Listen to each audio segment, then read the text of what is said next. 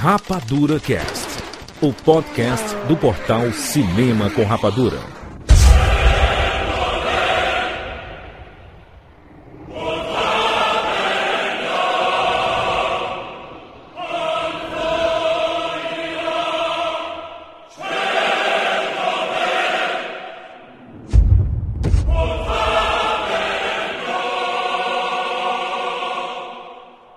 Answer the boy, given up for dead, returns to his people, to sacred Sparta, a king!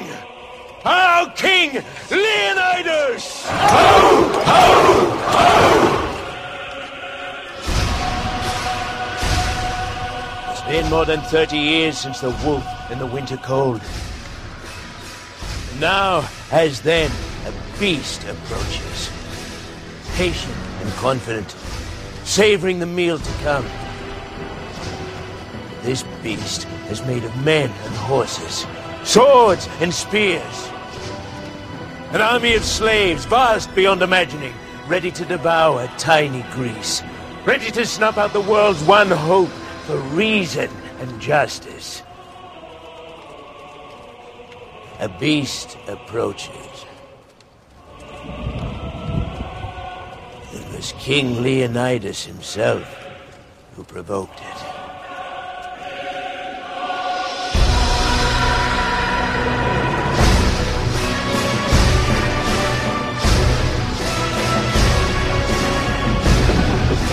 Seja bem-vindo, seres rapadurianos de todo o Brasil. Está começando mais uma edição do Rapadura Cast. Eu sou Jurandir Filho e no programa de hoje nós vamos falar sobre o 300 e o 300 Ascensão de um Império. Estamos aqui com o Thiago Siqueira.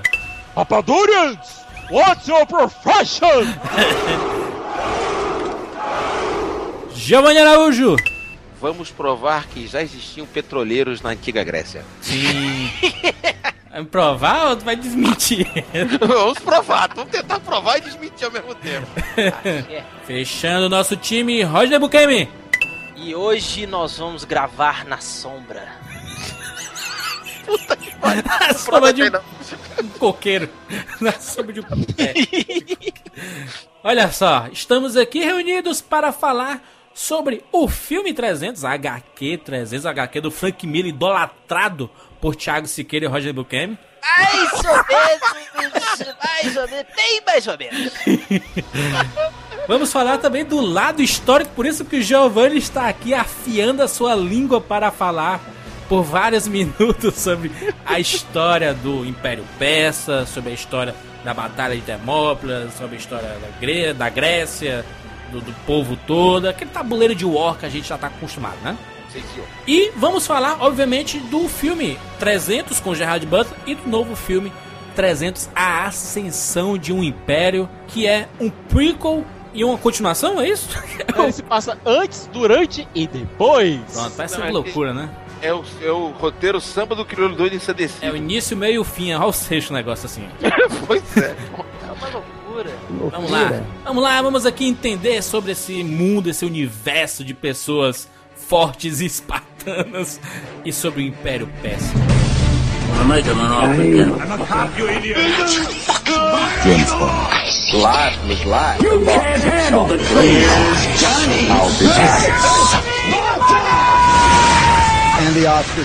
Rapadura Cast.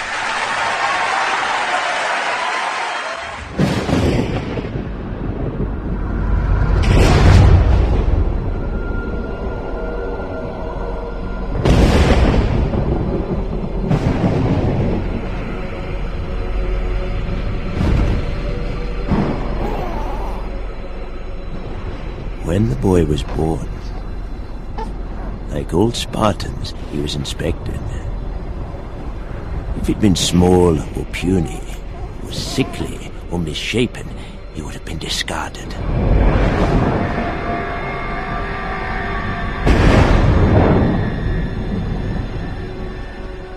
From the time he could stand, he was baptized in the fire of combat.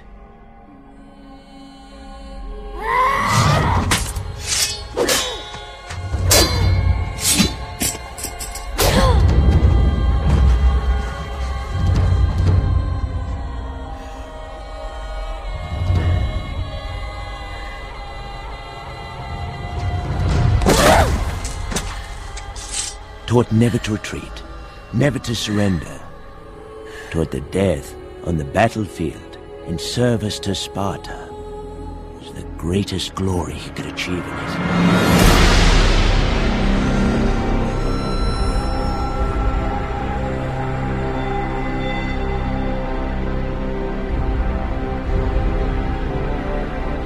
Meninos, estamos aqui trajados de espartanos, né? Você, Peraí, peraí, né? peraí, Eu que não. Não, peraí, eu tô vestido.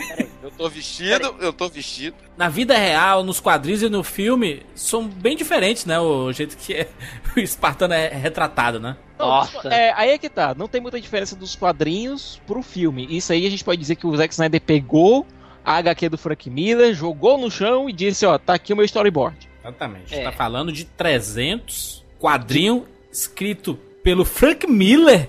Vovô Siqueira. Frank Miller. Estou falando disso. Frank Cuidado. Miller. Cuidado que ele está numa, num trabalho de detonar Frank Miller, esse período, agora ele tá exorcizado.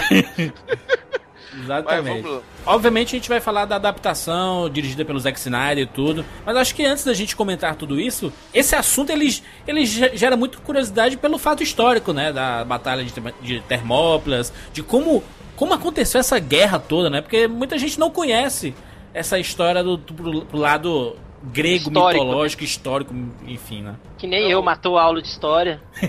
Mas é- não é uma história muito complicada, não. A gente também não vai evitar de botar datas para não deixar todo mundo. Vamos fazer uma coisa bem fácil, Sim. bem, sem ser acadêmica. Mas o, o- basicamente é o seguinte: é, o Império Persa ele foi um, digamos assim, um império que antecedeu o Império Romano. A peça ficava aonde? No mapa do, jogando War. Calma. Aqui, eu tô jogando War. Jogando ó. Porque meu Cara, mapa mundi, eu aprendi o mapa mundi pelo War, com os países tudo errado e tudo mais. Aí. Olha, você tem uma ideia. Se você conquistar até o Egito, a Pérsia chegou a mais ou menos 8 milhões de quilômetros quadrados, cara. Tá joia? Entendeu, cara? Então você tem que ver o seguinte: a Pérsia foi uma tribo de nômades que começou a praticamente dominar tudo. E ela simplesmente ela atingiu três continentes, cara. Ela atingiu a Ásia, a África e a Europa, cara. A área, a área da Pérsia, não tá falando, não? É, porque turma chama de. Ou, ou, muitas vezes o É termo até o, perto- o que, o, que o, o- a, a Pérsia conquistava passava a ser país dela, né? Isso. Não, ele tinha uma- um processo de aquisição bem diferente, que foi até bem retratado com Alexandre o Grande, naquele filme do. Do, do, do, do- Do Schumacher. Não, do Schumacher não, do Oliver Stone. Olha o Vestone. Poderia ser, entendeu? Que é, é, pra começar, ele não era persa, certo? Era muita gente chamava de Aquimêndida ou persa ou perca, depende da tradução, Aham. entendeu? Então o que acontece? Por que, que ela é importante, pelo menos na minha vida profissional?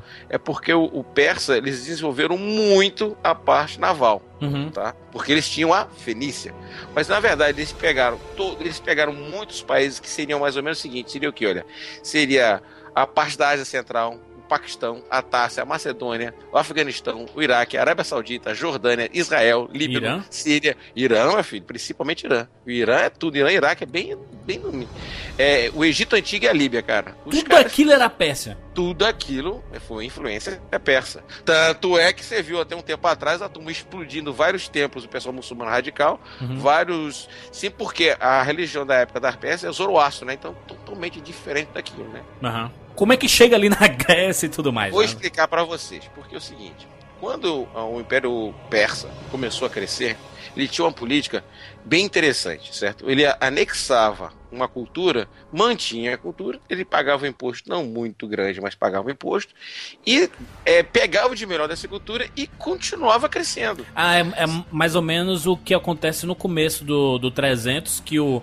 o mensageiro vai lá, né, o emissário peça, né, ele vai oferecer pro, pro, foi a primeira pro Leônidas e tudo. Foi a primeira corruptela que aconteceu no filme. Que o cara não chegou batendo na porta quebrando tudo, né, cara? O cara chegava, vamos fazer um acordo. É, o, ele, já, o- ele já chegou lá com a cabeça de reis, né, com as coroas Exato, de reis. Foi aquilo ali que foi pra arrombar. O cara chegava. Não, mas pro filme funcionou a, a mensagem, né? Pra mostrar que, que o peça, o, o não tava lá pra brincar, né, meu amigo? É, Porque agora foi muito bem fechado o arco, mas do jeito do filme é fechou o arco. Aham. O que aconteceu é o seguinte: é que, você ter uma ideia, Ciro I foi tão importante que ele é citado na Bíblia, porque foi ele que libertou os, os, os- os judeus ou os hebreus que ainda estavam sendo formados do jugo babilônico, cara. Porque ele não tinha é bem diferente do que a gente comentou um tempo atrás sobre o negócio do escravatismo. Ele tinha uma política de não ter escravos, tinha servos, mas não escravos. Então o Império Persa fez isso. Só que ele teve uma característica principal. Com o processo de expansionismo que ele teve, ele ia bater nas cidades, chegar nas cidades, as cidades de estados é, que são famosas da região grego.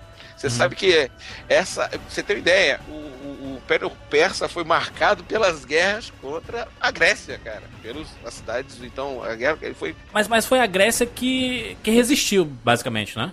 Olha o tamanho que era o Império Persa. Ele já estava com o Iraque, com o Irã, a Armênia, Azerbaijão, Paquistão, Afeganistão, Tajiquistão, Turmequistão, Quirguistão, Geórgia, Macedônia, Uzbequistão, Turquia, Bulgária, Chipre, Kuwait, Egito, Síria, Jordânia, Israel, Líbano. Os caras estavam grandes, cara. Entendeu? Por isso que estavam grandes. Mas ele tinha uma política de aproximação e de educação interessantíssima. Ele pegava o que era melhor e trazia. Ah, Obviamente, quanto mais crescia o, o Império Persa, crescia o exército persa, né? Em cada local existia uma cultura de guerra, né? A cultura do, do próprio exército. Tanto que no, no próprio 300 a gente vê, na hora que os, os 300 estão lá com a sua parede de escudo e tudo mais, e eles, é, os persas vão, vão, vão mandando é, é, hordas e mais hordas de, de, de soldados e uma variedade absurda, né? Tem uns caras que são mascarados, tem os caras que são bárbaros, tem os caras que são é, pa- parecem uns trolls gigantes, tem Ah, mas jura, Tem elefantes, outra coisa, viu? tudo, Tem né? outro, outra consequência Ai, ai, ai, da. só pera- pera- pera- pera. Elefante não. Não, não, não tinha elefantes ainda não. Aí foi viajado do Dr. Frank. Não, mas eu acho que ficou muito bom no filme isso, Ficou, entendeu? Pra, pra- pra mas mostrar a variedade, entendeu? E também não Exatamente. tinha No filme quanto no monstros meio. Ainda não tinha. Também no bordel não tinha monstros meio bode, meio Tá, boi. mas, não. é- mas eu acho que funciona pra, pra, pra Funciona. mecânica do negócio que eles. Era, era uma época. Porque o quadrinho e o, o, o filme, eles não quiseram pegar é, é, os fatos reais, Não, né? não. Ele- Assim, ele- eles se basearam no, no, no período, numa guerra que existiu, mas existe toda uma fantasia ali, né? Porque tem um- Exatamente, é por isso que a HQ funciona. Uhum. É um, um trabalho do Frank Miller que realmente funciona muito bem. Por quê? O Frank Miller ele foi influenciado por um filme que ele assistiu na- quando criança. Eu pegou acho. aquele filme que foi Os 300 de Esparta original, que aliás é um filme ruim pra diabo. E os caras, detalhe, fantasiado de romano. Lembra-te disso, né, Thiago? Pois é. Eles estavam com a armadura romana que ia acontecer quase 3, 30, 400, 400 anos pra frente ainda. Foi pau, meu irmão. Licença Pois é. poética, licença poética da época, é. né? Pois é. O Frank Miller assistiu, gostou daquela história de um exército gigantesco contra 300, sendo segurado por 300 caras. É, sim, mas o que dava mais ou menos é o seguinte: porque foram 300, porque estavam 300 à frente, mas tinha um Hum. total de 7 mil soldados. Porra, é uma diferença gigantesca, pelo amor de Deus, né? É, mas é porque eram os- os 300 de cabeça de ponta. É, porque se você pensar, tem uma hora lá no, no filme que os atenienses se juntam aos 300, né? Não, não, ali não são atenienses. Não são atenienses. São arcadianos, são, Isso. são arcadians, né? Que eles falam. Não, e não é que são os arcadianos. É de umas cidades que ficavam em volta das regiões das grandes cidades. Que existiam cidades e cidades menores, Aham. entendeu? Povos menores. E eles foram apoiar. O ateniense até então não estava sentido, mas aquele que é retratado no segundo filme, Temístocles, ele existiu. Ele já Uhum. estava fazendo toda a movimentação. E lembrando de uma coisa: tinham duas frentes distintas. Tinha a frente exatamente em Temófilos, um dos portões de fogo, e existia aquela batalha em que o, o, o Temístocles mostrou a capacidade dele de combate. Entendi. Deixa eu puxar lá pro, pro lado histórico, só pra gente se posicionar melhor. Tu falou sobre como é que tava o, o Império Persa, né? Até, até aquele momento, assim. Mas o, Hum. que, o que dá a perceber é, assistindo os filmes e lendo o quadrinho e tudo. É que os, os gregos não se davam muito bem, né? Os atenienses eram coisa, os, os espartanos No- eram. Era uma briga de, absurda, né, cara? Jurandir, essa briga durou tanto quando eles se uniram se tornou o Império Romano. Só isso. Então, enquanto eles estavam separados e brigando, certo? Eles não conseguiram influenciar a sua cultura. Eu vou te dizer uma coisa mais ou menos o seguinte, cara. Tem gente que faz a comparação, já vi essa comparação do The History Channel, já vi essa comparação em, em casts antigos. É mais ou menos o seguinte: os Estados Unidos queriam dizer invadir Cuba. Foi mais ou menos isso. Ou então a União Soviética meteu o pau em cima de uma região da Lituânia, um país bem menor ainda. Peraí, mas ô, ô Giovanni, mas, mas peraí. Esparta não, não. É da Grécia, né? Esparta é uma cidade-estado que, lembre-se, Grécia não existia. Tá, mas era, era conhecido como Grécia Antiga, né? Não. Historicamente. da região não, da a região Grécia. da Grécia. Não existia. Ah, então é na- Esparta era, uma cidade-estado, então era o quê? Era uma. É como se fosse um país. Fortaleza se revoltou dando pau em Recife. Então o que acontece? É mais ou menos isso que aconteceu. Então são cidades estados autossuficientes, tinham a sua cultura, tanto é que toda vez você tem uma referência a campos de milho, melhor, campos de trigo, exatamente, que era sustentáculo de toda a cultura daquela época, né? Então o que acontece? Então o, o, o, o, que incomodou, você está vindo um país, uma, vindo uma, uma nação, um império regularizado e dominando. Só que como os gregos tinham uma cultura muito forte, tinham uma características individualistas e tinham brigas entre eles, Aham. Certo? É, eles criaram certas reações não positivas a uma outra cultura, que era normal naquela época. O que incomoda, porque quem conta a história é quem ganha, né? A ótica que é contada da história ali do, dos 300 é da ótica da turma helênica, não é contada a ótica da turma dos Xerxes, né? Hum. Entendeu? Então transforma-se os inimigos em coisas quase impossíveis de existir, tão extremamente fortes, e tem aquele exagero, né? Um, um dos escritores que falou que foi Heródoto, que foi considerado o primeiro pai da história, mas também um dos maiores mentirosos que já existiu, porque o cara chutava pra cacete, entendeu? Ele chegou ao ponto de dizer que eh, tinham mais de 2 milhões de soldados contra um, um mísero quantidade de soldados. Mas agora existem algumas situa- situações históricas que são verdadeiras, tá? Mas É, como o ex- tudo na história, tudo na história é baseado em, em alguns Em relatos. É, É, hipóteses. É de um ponto ao outro você aumenta um conto. Não é isso? Como o bom mineiro falou pouco e falou certo. E outra E coisa, vai- quem vence conta a história. Quem É. vê conta a história. Quem vence conta a história, meu amigo. Funciona assim. Porque não tem relato direito, não tem relato das grandes perdas é, persas. E outra, foi tudo desmembrado. Nessa desmembração, muita coisa se perdeu, entendeu, gente? Você viu a quantidade de países que eram com o desmembramento. E outra, você sabe muito bem o seguinte: o Império Romano ele tinha uma característica bem diferente. Ele impunha a cultura dele. Então, tudo que você podia marar do Império Persa, o Romano conseguiu passar por cima, ele destruiu, gente. Você sabe muito bem disso. Macedônia era um Império Romano, era Império Persa, desapareceu cultura. É, Egito ele voltou, destruiu. Então você tem que entender isso. Então o- a característica principal do, do, do, do- do- Império Romano é acabar com as outras culturas. Ele impunha dele. Diferente do, do, do Império Persa, né? Que mantinha a Exato. cultura, mas ele, passa, mas ele passava a ser dono daquele local, né? Mas é, e também tem outra coisa, Juros. Tão forte era a cultura grega que ela foi uma das poucas que foi absorvida por Roma, não foi destruída. Agora foi absorvida com outros nomes. Os deuses foram absorvidos com outros nomes. Mas esse costume romano é, é meio que o costume do, do, do Viking também, né, cara? O, o Viking chegava, arrebentava tudo, matava todo mundo e saqueava e ia embora. É porque quem é mais forte usa iPad, usa iPhone, usa Wi-Fi. A Apple é adorada. Então é assim, a cultura do mais forte supera, porra. O Mas Império eu- que mas manda, eu- que manda, porra. Eu queria entender, é porque eu, ainda tô um pouco confuso em, em em relação aos países, porque não existia ainda essa, essa denominação, ah, isso aqui é a Itália, isso daqui é. Não, isso aqui é Grécia. referente à região que hoje é ocupada, certo? Você tem que Não, entender que esse Foi. total aí de conquistas é, a gente tá colocando sobre as regiões que hoje existem, entendeu? Tá, tá. Pra dar uma noção de quão grande era. Mas Então, por que, mas, mas, mas por que o- os atenienses foram atrás dos espartanos se eles não se Não, batiam não, não, assim? não, não, não, não, não, não. Não foram atrás dos espartanos. Os espartanos chegaram nos atenienses. Entendeu? É, no, no, filme, no filme mostra um pouco diferente, né? Os, É. os- os- os espartanos estão lá na, na Santa Paz do Senhor e os caras vão pedir ajuda, que é, o- que é o que mostra mais ou menos no segundo filme, principalmente, né? O- Tudo começou exatamente com Dario, o pai do Xerxes, que é bem retratado naquela Não é que seja uma confusão. E, inevitavelmente aconteceu uma guerra com a, a grego-persa. E por que, que é muito cultuado esse período grego-persa?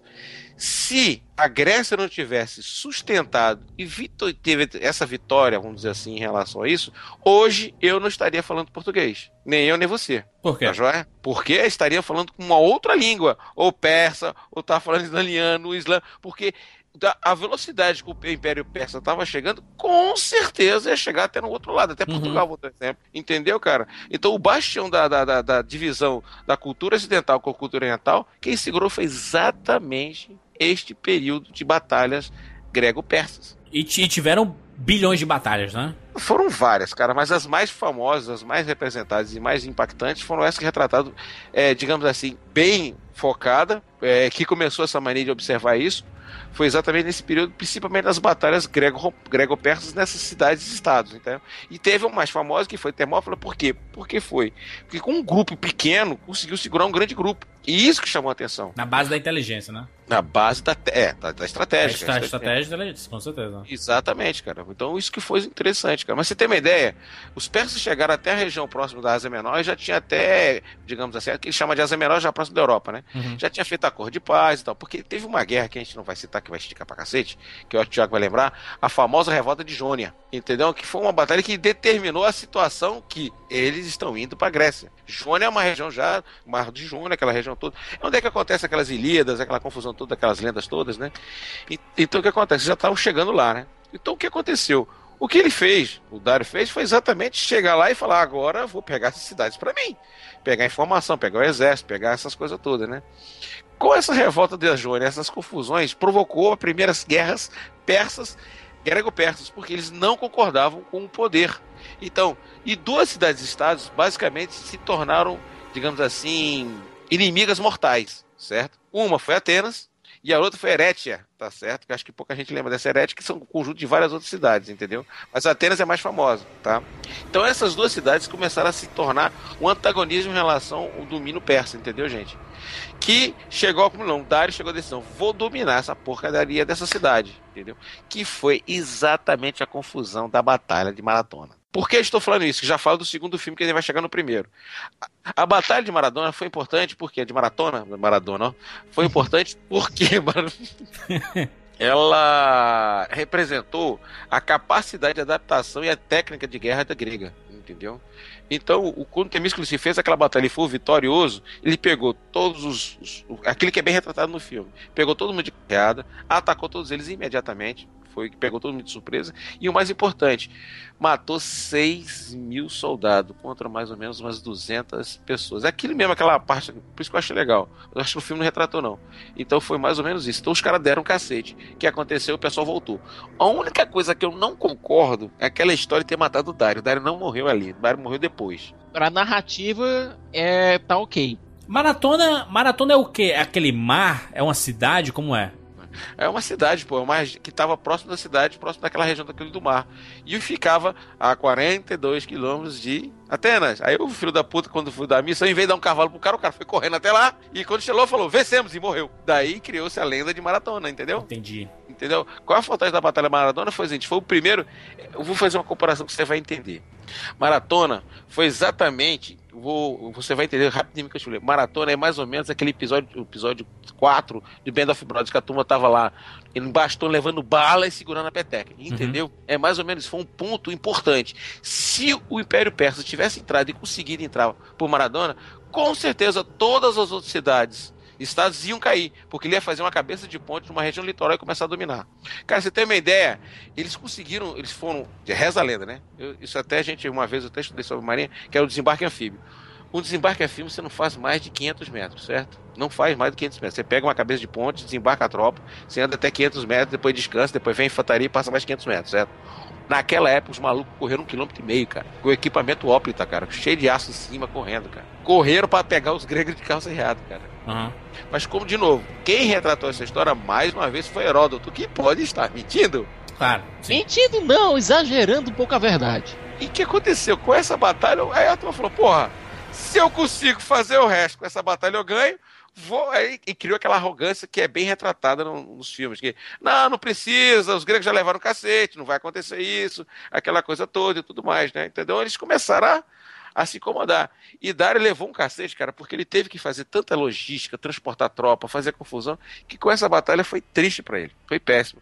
E o que aconteceu? Virou um motivo de revolta dos Xerxes, que vamos chegar agora no primeiro filme. Que é o filho do Dario, né? Exatamente, certo? Agora é interessante. Você sabe que o Xerxes teve um final triste, né, cara? Não sei, cara, não sei. Não, Nem eu. Não sabia, não? Conte aí a história triste, Giovanni. Não, não conta não, sou, porque vai ter no terceiro filme.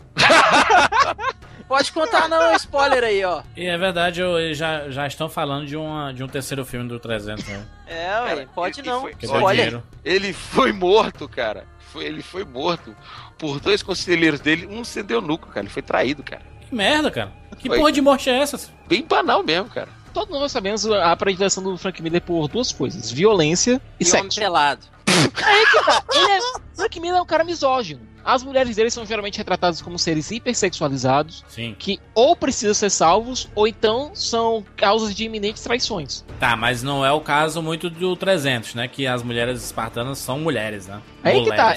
É, no 300, na HQ, Tem as mulheres não aparecem. A, a Gorgo não tem a importância que tem no filme. Entendi. A única coisa que é realmente impactante de mulher que aparece na, na HQ é a, a Oráculo, que aparece muito, bem sensual mesmo. né? Eu lembro muito bem disso. Ela é e bem sensual. basicamente sem diálogo. É do mesmo jeito que aparece no filme. Uhum. Exato, entendeu? Certo. Frank Miller lançou baseado no filme 300 de Esparta, só que com a história recontada do jeito dele, certo? E por que faz sentido toda a estilização que foi feita no na HQ? Porque nós sabemos que aquilo ali é uma história sendo contada por um espartano sobrevivente, o Dílios, Exato. passando esse conto de sacrifício heróico do Leônidas e dos outros, 300 dos outros espartanos para inspirar o exército contra as hordas, hordas dos Chestes. Aham, aham. Já era o momento de reunião de vingança ali, né? Do, do Leônidas. Exatamente. É, é Já faz o che- todo sentido do mundo a hiperestilização da violência, é, os exageros na história, entendeu? Isso foi uma decisão muito acertada do Frank Miller em relação à narrativa. E outra, vamos lembrar também, é a época. Era uma época que já estava, digamos assim, os HQs tinham voltado bem pesado. Eu lembro, tanto é que eu comprei, tá certo? É, a, a violência estava sendo questionada, certo? Que- Porque estava aparecendo muito forte os HQs. Finalmente, os HQs ficaram mais adultos, vamos dizer assim, que até então adulto era sacanagem ou era uma coisa estipulada. Porque a Heavy Metal vinha fazer um trabalho muito bom de matar. Quem conhece, porque é, pouca, pouca, é muito pouco referenciada a Heavy Metal, mas o, o Rodney vai dizer pra gente, com certeza, como sabe, que a Heavy Metal foi extremamente importante, com Moebius, com toda aquela turma que fazia escrever.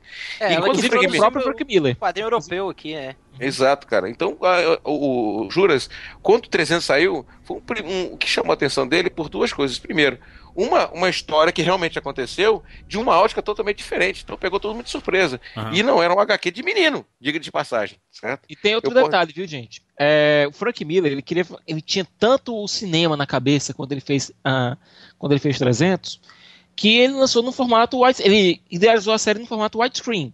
É. Ela foi lançada também em, em capa, em é, Formato série, vertical, formato, formato vertical, nor- tradicional, certo? É. Mas ela foi idealizada como widescreen. É, isso, e a Abril lançou aqui no Brasil ela na versão é, vertical e não a versão Exato. widescreen Isso, e versão- cheia de corte, cheia de Pois corte. é. De A versão widescreen a gente só foi receber muitos anos depois. É. Perto do filme, inclusive. Graças a Panini, beijo seu Panini, te amo, beijo seu coração. Essa versão é, widescreen, ela veio com uma, uma no tamanho original que o Frank Miller fez, que foi publicado lá fora e é, sem cortes, na íntegra, na Foi a íntegra. versão de 1999, a versão de coletânea que foi Exatamente. lançada em 99. Exatamente. Foi depois que 300 ganhou vários prêmios no Eisner, que é o Oscar dos quadrinhos, Aham. incluindo melhor série limitada, melhor colorista para Lynn Varley, que é a esposa do Frank Miller e parceira dele, e Voltou. também ganhou melhor roteirista e artista por o Frank Miller. Uhum. que, repito, dessa vez mereceu por conta de todo. Ele mandou a história pra puta que pariu, a história com H maiúsculo, certo? E fez a versão que ele queria fazer, baseado no filme que ele assistiu com- quando era criança. Acho, acho extremamente justo, cara. E cá entre nós, ficou melhor que a história, viu? Não queria dizer Bom. isso não, mas, meu Deus, tem muito professor vulando agora na história. Porque ficou realmente heróico, né? O, o- Tem simbolismo, né? O... Tem, é aquela coisa, os né? 300, Os, né? os espartanos viraram é, guerreiros não puros, mas que eram defensores da liberdade, não Isso. tinham Que não era, que não era isso. que Você não sabe era muito. nada disso. Isso, Eram espartano. seres másculos que Não era chamavam, ta- os aten... é, que chamavam os atenienses de pederastas. Chamava que bem, né? No filme chama, inclusive, né? Que Pois é, também que não os- é isso, também Pois não é, é, isso. na também. verdade os espartanos eram gostavam realmente de garotos. Não, não, mas, Não, mas vou- peraí. peraí, peraí, vamos explicar. Peraí, assim, eu, eu acho que eu- é, é importante esse ponto, porque a gente tem que falar do espartano em si, porque o jeito que eles mostram o espartano no filme Estereotipado. é, é, é, um- é uma forma que acaba o filme a gente quer ser um espartano, sabe? É, é- é mais ou menos quando a gente viu Tropa de Elite, a gente queria fazer parte do BOP, sabe? Você, eu não. Juras, assim, olha. Caraca, mas o BOP ali Não, colocou mas respeito, não? Bop, Bop é Bop. Bop foi tanto é que teve muito mais alistamento depois da Tropa de Elite. Exatamente, Aumentou o, o, o, o jeito espartano, né? Por exemplo, que, que não tinha espaço pra, pra fracos, né? Eles mostram desde o começo do filme. Ah, Mas, nascia a Juras, assim, criança, essa- aí essa- vinha uma deformação. Eu sei, Giovanni, mas a gente tá falando do filme, né? Não, mas era assim. Mas aquilo ali que eu esqueci de falar, cara. Historicamente falando, Esparta era, tinha essa referência, assim. Era absurdo. Tanto é que existe aquele termo de dizer é, soldados de forma espartana ou viver de forma espartana, que o cara vivia no mínimo do combate, mínimo de conforto. Agora, o que mais chamava a atenção dos espartanos é o seguinte: era a disciplina, porque como era uma cidade-estado, ela dependia Isso. de todo homem, todo mundo era. Todo mundo era militar. Existia aquelas, existe aqueles que não eram espartanos, que serviam a cidade, que mantinham, que faziam, que faziam manutenção, que agora não se fugiu o nome desse tipo de servo, certo? Mas todo que era espartano tinha uma vida dedicada à guerra. Carreira militar, exatamente. Era uma, era uma cidade extremamente militar, né? Juras, Porque tem aqui que se tu- defender. É, só uma coisa. Aqui a gente lembra daquele diálogo clássico do Leônidas. Spartans! What's your profession? You, there. What is your profession? I'm a potter. sir. And you, Arcadian. What is your profession? Sculptor, sir. You? Blacksmith.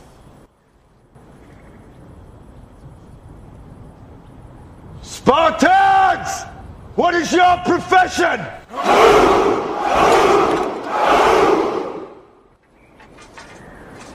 You see, old friend, I brought more soldiers than you did. Criados para a guerra, né, meu amigo? Exatamente. Aí ele olha Então, pro Daxus, que é o líder dos arcadianos, e diz, "Não, eu trouxe E mais soldados que você. Exatamente. Então, o que acontecia? Então, eles eram. E, e outra coisa. é, as mulheres tinham uma certa liberdade porque ela tinha que ter uma boa qualidade, porque elas geravam mais homens potentes. Ela tinha o mesmo tratamento que o homem tinha. Exatamente. Ela treinava no exército, ela sabia batalhar, era... Só que ela ficava na defesa da cidade. Exatamente. Só que o, o- che- chegava um momento que, por exemplo, se ela quisesse casar com alguém, ela tinha que provar pro conselho que ela era fértil. Aí ex- existiam os escravos de fertilidade que engravidavam as mulheres. Aí o filho nascia, aí provava pro conselho que ela era fértil pra ter filho. Eles matavam o filho, filho e ela cara. podia casar com um soldado e tudo mais. Caraca, que viagem, né, cara? Isso. Não, mas, é, cara, pariu. você tem que criar Controle de qualidade, filho. Exato. pô, Opa, vou tem que- testar aqui essa mulher, ver se ela pode ter Não, filho. amigo. Nasceu o menino? Pronto, ela é fértil. Vamos É, matar mas, o, a cara, criança. mas isso era uma cultura até, no, até nos índios, até nos índios é, Aham. Americanos da gente, nossa região também tinha isso daí. É, tanto é que até um tempo atrás, os índios que nasciam com síndrome de Down eram, eram abandonados ou botados pra morrer, pô. É como mostra no começo do, do 300, era isso, né? Ex- existe uma análise né, do- da criança, assim. Se tiver qualquer defeito, é, a criança era descartada, né, cara? Mas, cara, tu, tu nascia com 7 anos, a, a mãe criava, depois dos 7 anos a entrega ao Estado, pô. E o cara virava uma arma de guerra. É, porque ele, entra- ele entrava no exército aos 7 anos, ele não ia pra guerra aos 7 anos, mas ele entrava Não, e ele fazia parte do treinava, exército. treinava. Ele ficava como cadete até os 18, entendeu? Caraca, isso é, isso é muito. Caraca. Não, mas é, meu camarada, você tem uma, uma, uma sociedade que foi forjada na guerra. E ela tinha que se defender, todo mundo, não era, veja só, Esparta tava, sempre tava brigando com alguém, entendeu? Aham. Então ela tinha que ter um, um exército à altura para poder se defender, entendeu? Então por isso que aquela. E outra coisa que tem que ser bem destacado é o seguinte: o, o- era um tipo de, de, de democracia, mas elas tinham características diretivas, é quase um absolutismo. Tinham as decisões, mas alguns tomavam as decisões, mas era um pouco mais democrático do que o governo persa, que o persa quem decidia era um grupo de conselheiros e o rei. E foda-se todo mundo. É, por é por isso que tinham aqueles conselhos, né, lá do, do próprio 300, mostra esse conselho, né? Daí aquela preocupação de dizer, ah, o símbolo da liberdade. Não era. Aham. Você, você tinha servo, tinha gente que não tinha direito, criança nascia com defeito era destruída, a mulher tinha que provar que era fértil, a mulher tinha que ter defesa, a mulher tinha que trabalhar. Então o que acontece? Não tinha tantos. Não, não tinha. Aquele negócio da rainha Aurora aparecer para dizer alguma coisa no conselho não existia, tá certo? Aquela adaptação que teve. Então, então Aí é que tá, não existia também na HQ. Por que foi colocado no filme? Porque é, o Zack Snyder sentiu que precisava colocar uma mulher com importância grande no filme. Eu acho que ficou bacana do jeito que foi mostrado. Ficou. assim. talvez não, não, não representasse a época, mas o jeito que foi mostrado pra, pra ênfase que eles estavam dando ao espartano, que não só o homem espartano era forte, mas a mulher espartana era muito forte também. É tanto que um, um mensageiro chega lá e, e- e fala assim: Que é isso? Mas vai deixar essa mulher falar por ti? E ela toma a frente e diz, né, pô, mulher né, aqui em Esparta tem a mesma voz que o homem, né, cara? Em termos de simbolismo, pra mostrar que a cidade inteira era forte, não era só não era só os homens que eram fortes, né? Não era só eles queriam mostrar o Zack Snyder ali e tudo, ele queria mostrar que a cidade Esparta era um- uma quase que uma fortaleza em todos os sentidos, né? Não tinha espaço pra fraco. Porque a mulher que gera um espartano homem, ela é tão forte quanto o homem, né? Mas o, o Jurandir, você tem que entender o seguinte, cara, eu tô numa cidade que tem que sair no tapa com todo mundo, uma região extremamente, digamos assim, de difícil acesso. Eu era um primeiro ponto de entrada eh, geográfico no combate. Então, cara, tinha que ser forjada por fortes. Tinha que ser forjada por guerreiros. Então, agora, a homossexualidade que existia é uma coisa normal, cara, corriqueira, porque é o seguinte: da mesma forma que o homem coabitava com a mulher pra gerar e criar, ter inclusive tesão pela mulher, ele podia ter tesão pelo cara e transar com outro cara. Não, e porque- outra coisa, era normal, era absolutamente Era- normal e era não era- incentivado. Era até incentivado para criar Porque- uma camaradagem entre os, entre os soldados. É Então, amor. Porque é o seguinte, porque é, não é que seja amor, porque a, a, a- como é que chama o seguinte? Vamos dizer assim, o que, que acabou com esse fator? Ah, Esse fator, do, do- esse fator de determinação de estilo de combate foi o exército moderno, entendeu? Em função da influência da igreja, da, da influência do cristianismo, entendeu? O que acontecia é o seguinte, quando você tinha essa parte do, do, do, do- do amor entre homens em combate, você definiria. Você pode ver que tem até alguns filmes você viu que o cara tem um respeito, para não ter esse problema do, do impacto, muitas vezes os filmes retrataram pai e filho. Sim. Que é um amor, é um tipo de amor muito forte, cara. Você ter a correlação entre o pai e o filho em combate é muito forte. Como tem no, no próprio 300, né? Tanto no, no primeiro como no Ascensão, né? Tem essa relação, né? Agora troque isso entre dois companheiros. Pros filmes, eles não tiveram esse, objetivo, tanto que a gente assiste e fala assim, isso é um filme de macho. Mas é que tá, cara. O que é, é que eu falo pra todo mundo, muita gente até brinca, né, cara? O que o filme é assim, realmente é um filme de macho, certo? Mas naquela época, o relacionamento e o poder do, do- do, digamos assim, do sentimento de camaradagem, de combate, inclusive defender aquele que você tem um amor, vamos dizer assim, era extremamente importante, porque você chegaria às cegueiras do ódio, porque você sabe que a linha tênue entre o, o amor e o ódio é mínima. Então eu posso odiar para proteger aquilo que eu amo. Mais ou menos o seguinte: eu sou extremamente irracional quando se trata da minha filha ou da minha mulher. Aham. Entendeu? Então você entra num módulo de combate em que você, ou então um módulo de ira, que você não raciocina. Eu não, tava. você não precisa ir muito longe, você não precisa ir muito longe. É, colocar filha e, e mulher, é, se alguém fizer alguma coisa com o irmão meu, cara, eu tenho Pronto. um irmão e duas irmãs. Se alguém encostar um dedo no- em algum dos meus irmãos, cara, eu vou virar um monstro, cara. E você não sabe. E você. Exatamente, e você, você não sabe de onde saiu essa força. Você não tem ideia. É, ué. Não, mas aí você vê ali o caso no, no próprio 300, a gente vê a, a morte lá do Astinos, o capitão lá, o Artemis, ele vai pra cima dos caras revoltados com raiva, sangue com... no olho, né? sangue no zóio, cara. Sangue Bateu. no zóio. Aí, aí que tá. É, a relação do personagem de Michael Fassbender com o outro soldado lá, no primeiro 300, era claramente uma relação homoafetiva. Você tinha realmente uma relação homoafetiva ali. Não, velada, mas existia. É, mas era, era uma Você- relação mais, mais de irmãos mesmo, cara. Eu acredito que não era uma coisa tão é, é, é, de cunho homossexual, não, cara. É, seria uma relação Irmãos mais de guerra, né? irmãos de guerra. Brother. irmãos Eu de acho, eu, eu também o acho, não tinha... Band of Brothers, meu, meu. Eu digo, Band eu digo, o 300 ele não, não tem abertura pro, a, pra hom- homossexualidade. Eu não vejo abertura. Não que isso, não, não que isso fosse um problema, entendeu? Não, não, não, mas, não, o, isso- mas, mas o jeito que é mostrado no filme, ele diz assim, não, a gente é um filme de guerra e um monte de macho aqui, tá todo mundo pelado aqui, mas, Mas é isso aí. Mas, gente, quero que vocês entendam o seguinte: o que eu quero dizer. Esse sentimento é tão forte que é um sentimento de combate. Que, enquanto hoje no mundo moderno você, se, se estimula o quê? Veja só, uma das mais séries que a gente mais admira, que todo mundo é fã, é Band of Brothers um Aham. bando de irmãos. Sim. Certo? Então é essa a ideia. Então o princípio da camaradagem pode ser de um sentido, como também do sentido de irmão, ou Claro, amor claro. pai-filho. Claro. Entendeu? Então isso que é desenvolvido.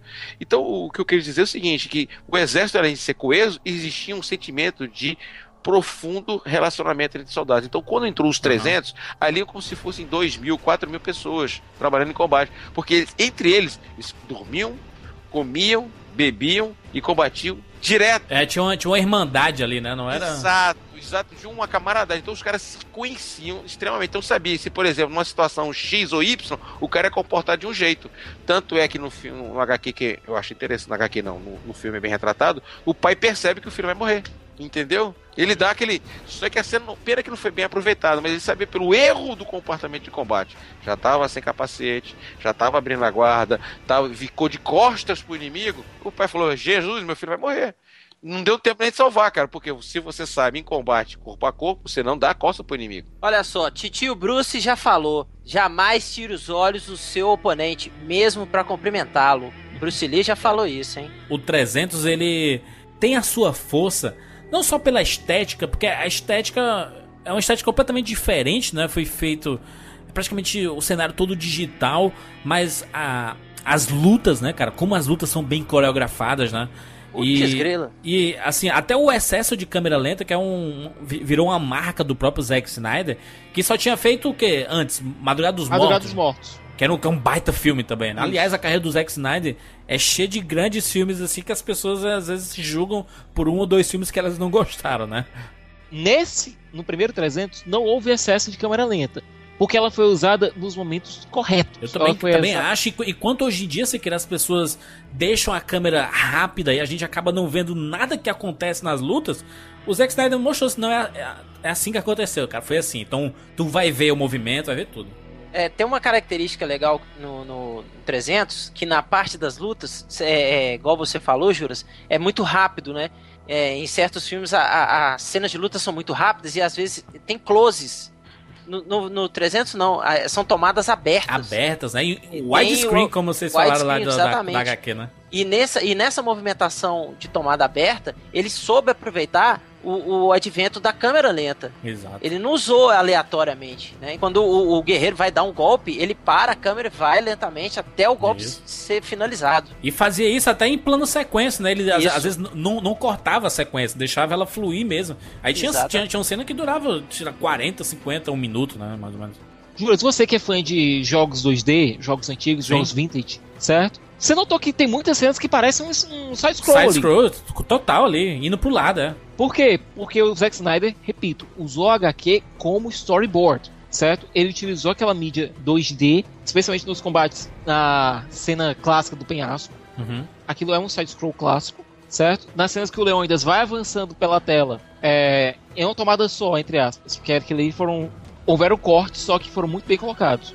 Avançando na tela para lutando contra vários inimigos, Aquilo é um side-scroll. Extremamente bem coreografado, né, cara? Impressionante, porque é um filme de 2007. Uhum. É, que poderia. É porque tem filme realmente que data a luta. É impressionante como. Se você for pegar grandes filmes de luta, até o próprio Coração Valente, por exemplo, que é um filmaço, que eu amo, tem algumas coisas que tu fala assim, putz.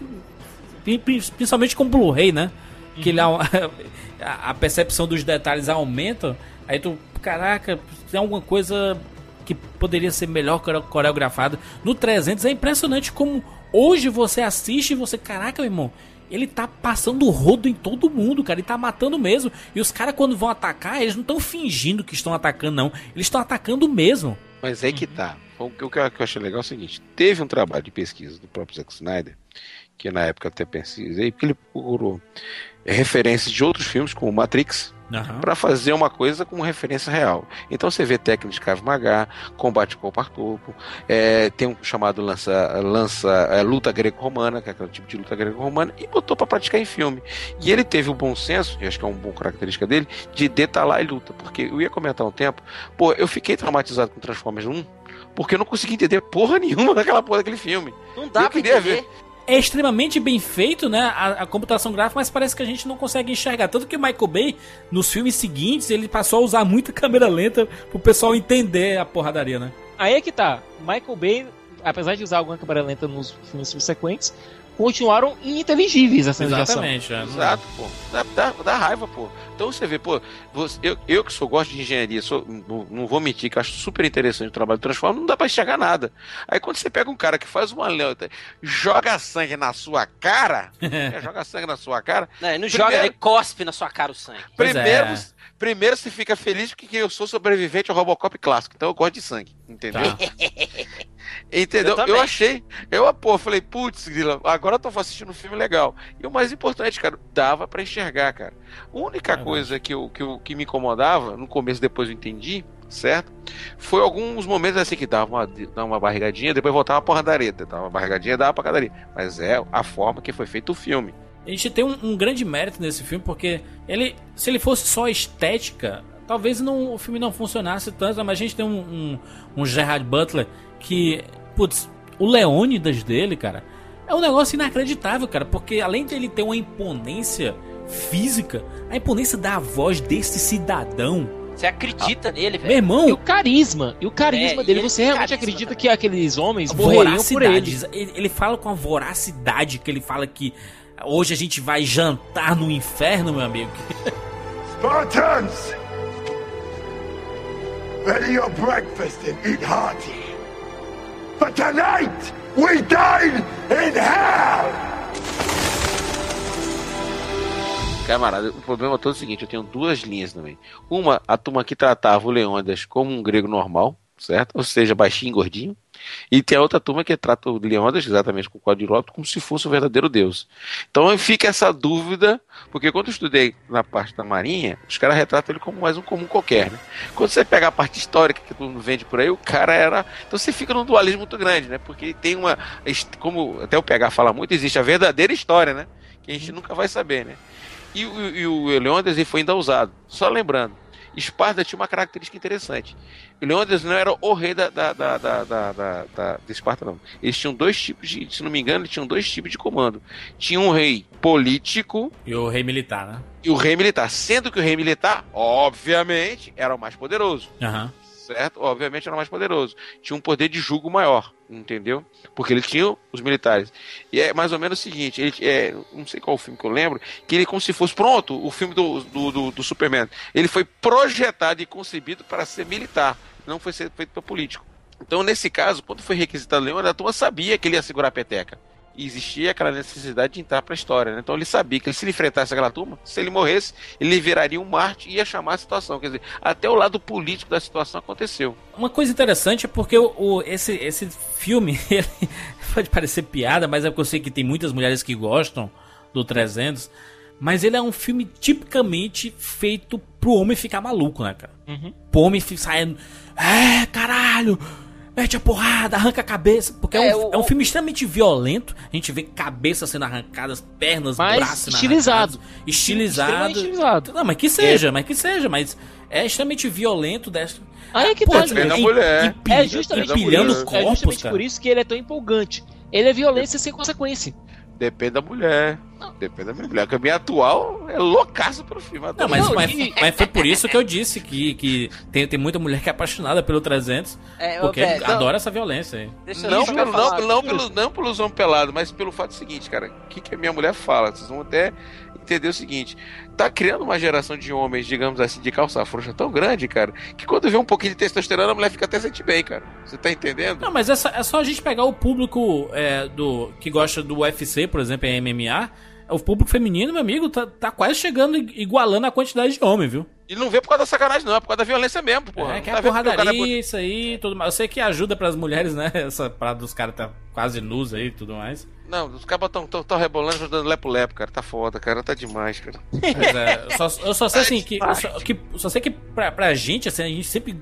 E, pô, a gente via uma geração de brucutu, né, meu irmão? A gente via Schwarzenegger, Stallone, Porra, Bruce fomos Willis. criados fomos criados vendo os caras batendo tudo. Você foi Exato. criado com o Robocop dando tiro no cara na sessão da tarde, pô. A gente porque é com Conan, né, cara? A gente, com essa galera toda aí, a gente é apaixonado por essa geração Ah. brucutu. O, o 300, ele meio que resgata essa geração brucutu.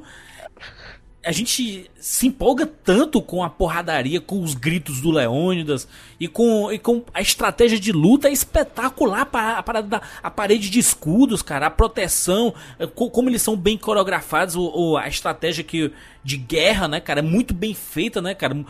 A inteligência absurda.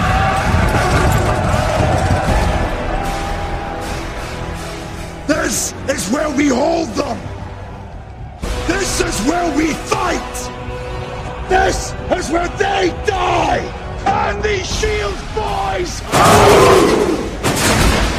Remember this day, man, for it will be yours for all time.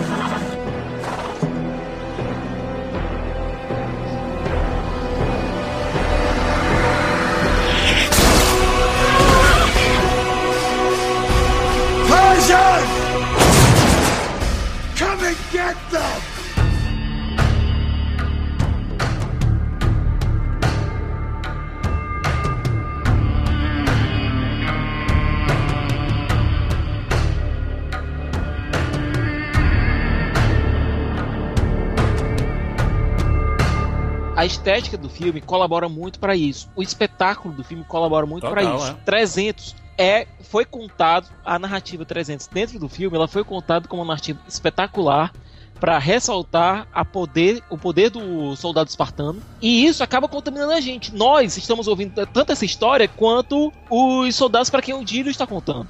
É por isso que a gente se sente tão energizado, porque essa era o, esse era o desejo que o Dílio tinha quando ele contou essa história. Exatamente, dos bravos 300, né? Isso, era com isso, com esses brios que ele tava, queria mexer com a gente. Porra, o chute que a gente vê o, o Leônidas dando no, no, No emissário. no emissário, porra, a gente chuta a cadeira da frente, entendeu? O Desejo de Esparta é isso. Madman. You're a madman. Air and water. But you'll find plenty of both down there. No man. Persian or Greek, no man threatens a messenger. You bring the crowns and heads of conquered kings to my city steps. You insult my queen. You threaten my people with slavery and death. Oh, I've chosen my words carefully, Persian. Perhaps you should have done the same. This is blasphemy. This is madness.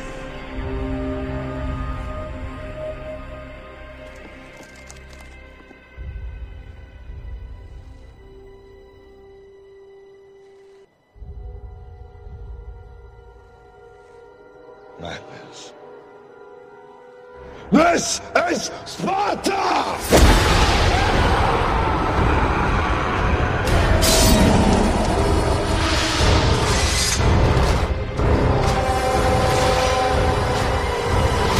Eu lembro que na época passavam os trailers e esse trailer repetiu tanto que o de Esparta ficou famoso antes do filme estrear, cara. E tem outra coisa. A violência do filme, como ela é estilizada, ela não tem consequências. Se não tem consequências, nós não nos sentimos culpados em aproveitá-la. Exatamente. Então é, é, o- é como o Tarantino sempre fala, né? Que cine- Thiago, cinema foi perfeito. feito pra, pra mostrar a violência, não?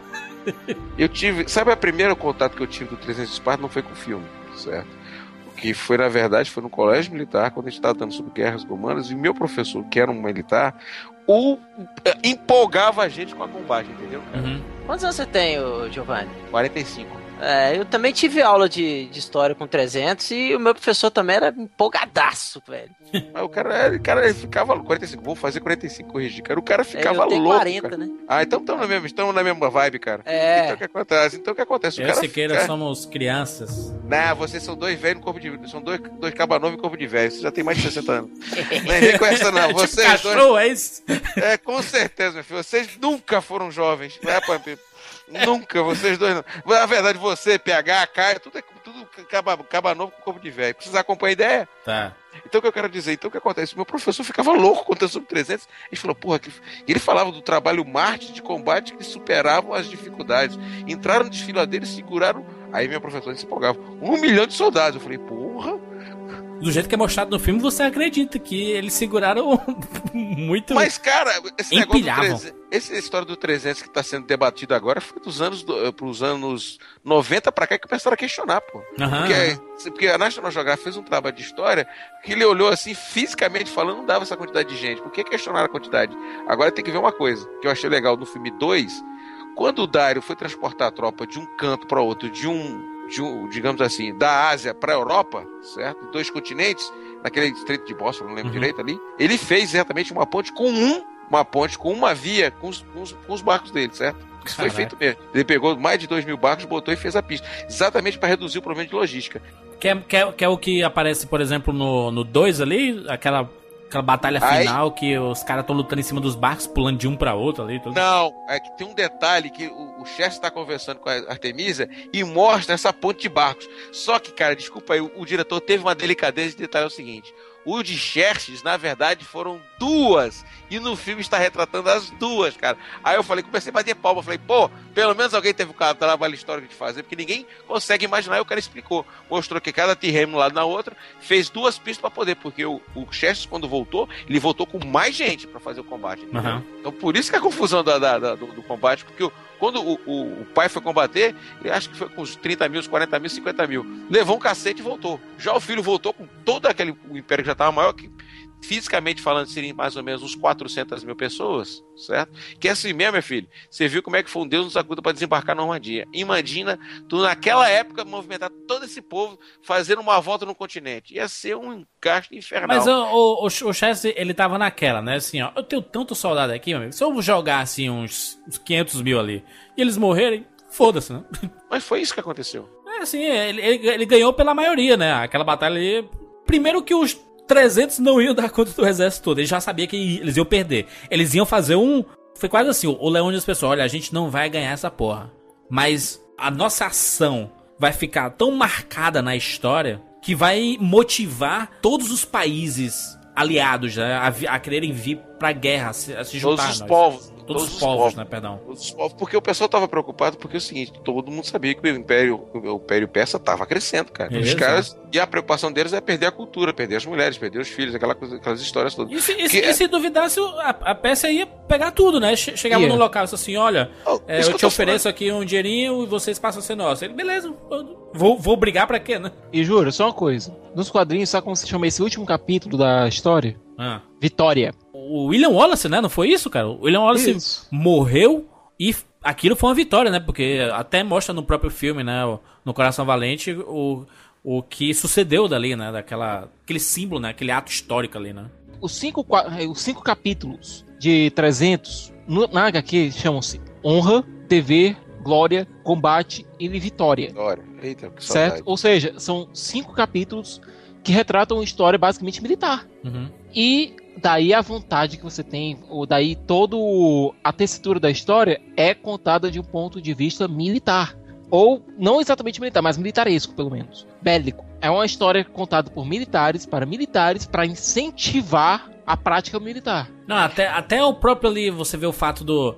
A, a diferença do comportamento do Gerard Blunt, do Leônidas pro Xerxes, que a gente viu o Rodrigo Santoro pela primeira vez lá fazendo um grande personagem em Hollywood, e ele, e, ele lá com aquela voz de. de, de- de- que porra de voz é aquela, né? Sei lá que porra é Na verdade, era, era a voz dele, só que foi passou por alguns filtros. Dá pra notar que é a voz do Rodrigo Santoro mesmo. Você vai consegue temer a ponta do meu chicote, né? Ele fala lá na. Hum, Vera Verão. Não, mas Não- pessoal, Não vamos tem como não lembrar da Vera Verão ali, cara. Aí, pessoal, a ideia do cara foi legal, porque veja só. Já pensou se tu faz o Chester que aparece no filme que foi Espartalhões, que é um cara gordinho, todo esculhambado? Ah, é, mas, é, mas no próprio quadrinho, ele, ele é meio idêntico, né? O Rodrigo Santoro ficou idêntico ao quadrinho. Mas é que tá, quase cara. tudo que aconteceu na transposição. Mas, não foi uma adaptação, uma trans- transposição. Jurandir, Qual o melhor vilão do que senão os nazistas, cara? Qual o melhor vilão do que um, um, um, um- um general Zod incontrolável? Qual o melhor Darth vilão que o Darth Vader. Vader? Exatamente. Aí tu vai botar um vilão. Ué? é um vilão. Esse que é o problema, poxa. Acho que o Zack Snyder e o próprio Frank Miller, eles, eles quiseram demonstrar que o Império Persa não era só o Império dominante, mas era um Império extremamente exótico, né? Porque o Xerxes é um cidadão exótico, né? um cidadão de 3 metros de altura, com uma voz bizarra, cheio de piercing, careca. Que porra é essa, né, cara? Pavão, pavão, amor. É... oh, meu Deus, ficou ótimo. Essa aí, pavão, ficou ótimo. Mas eu até agora tô vivendo, eu tô imaginando o cara com Vera Verão, foi tá doendo na minha cabeça. Porque a ideia era. É porque, cara, você tinha que fazer um vilão. Você tem que construir um vilão intimidador, cara. Claro, Então, eu também tá- acho. Claro, porque senão você não, não teria como você fixar. E quando Heródoto retratou o Império Persa, retratou dessa forma. Um vilão intimidador. Entendeu? Naquela época ele já fazia isso. Aumentava a quantidade de, de soldados. Ah, teve a chuva de flechas, aquela história do que hoje a gente vai combater no escuro. É isso verdade. é muito bom, né, cara? Se, Isso é verdade. Está escrito, isso é verdade. espetáculo de cena esse, né, cara? A frase da Gorgo dizendo que somente mulheres espartanas dão luz a homens de verdade. É isso aí. Aquilo também é, é, é, é também historicamente uma verdade. Também tem essa história da mulherada contar essas histórias. A história das, do negócio de é, se alimentar no dia, outro vai amanhecer na morte. Então tinha todas essas frases de Não, efeito. o, o fato de, por exemplo, se você tiver com fome e não tiver comida, você é incentivado a roubar, mas você não pode ser pego. Se você for pego, você é punido, não por estar roubando, mas por ter sido pego. Não, se você soube, se É uma pegar. educação completamente diferente, né, cara? Não é isso não, é porque, por exemplo. É, é pra sobrevivência, né? Eu ent- entendo, é o Isso. conceito de sobrevivência, né? Não, tem um, não é retratado no HQ, mas é retratado historicamente, que tinha, um, tinha um, um- um ritual, um dos rituais, tinha vários, mas um dos rituais de passagem, que lá no, na HQ e no filme é a briga com, do, da, da criança contra o lobo. Aham, Lembra dessas? Na, uma, das, uma das passagens que tinha lá do, do, do, do exército espartano, você tinha que assassinar um servo teu. Então ninguém podia saber dessa história. Você tinha que ter a força de matar alguém que você gostava. Porque o servo, você, por exemplo, você nascia, você tinha um servo no seu lado, entendeu? E esse servo cuidava, cuidava, parava você. Depois do estágio do treinamento, você tinha que matar esse servo. Pra você desapegar o amor pelas pessoas que criaram você. Mas se você ia criar o amor pela tropa. Então, um dos. Um dos. Que é, muita gente pouco não sabe retratar.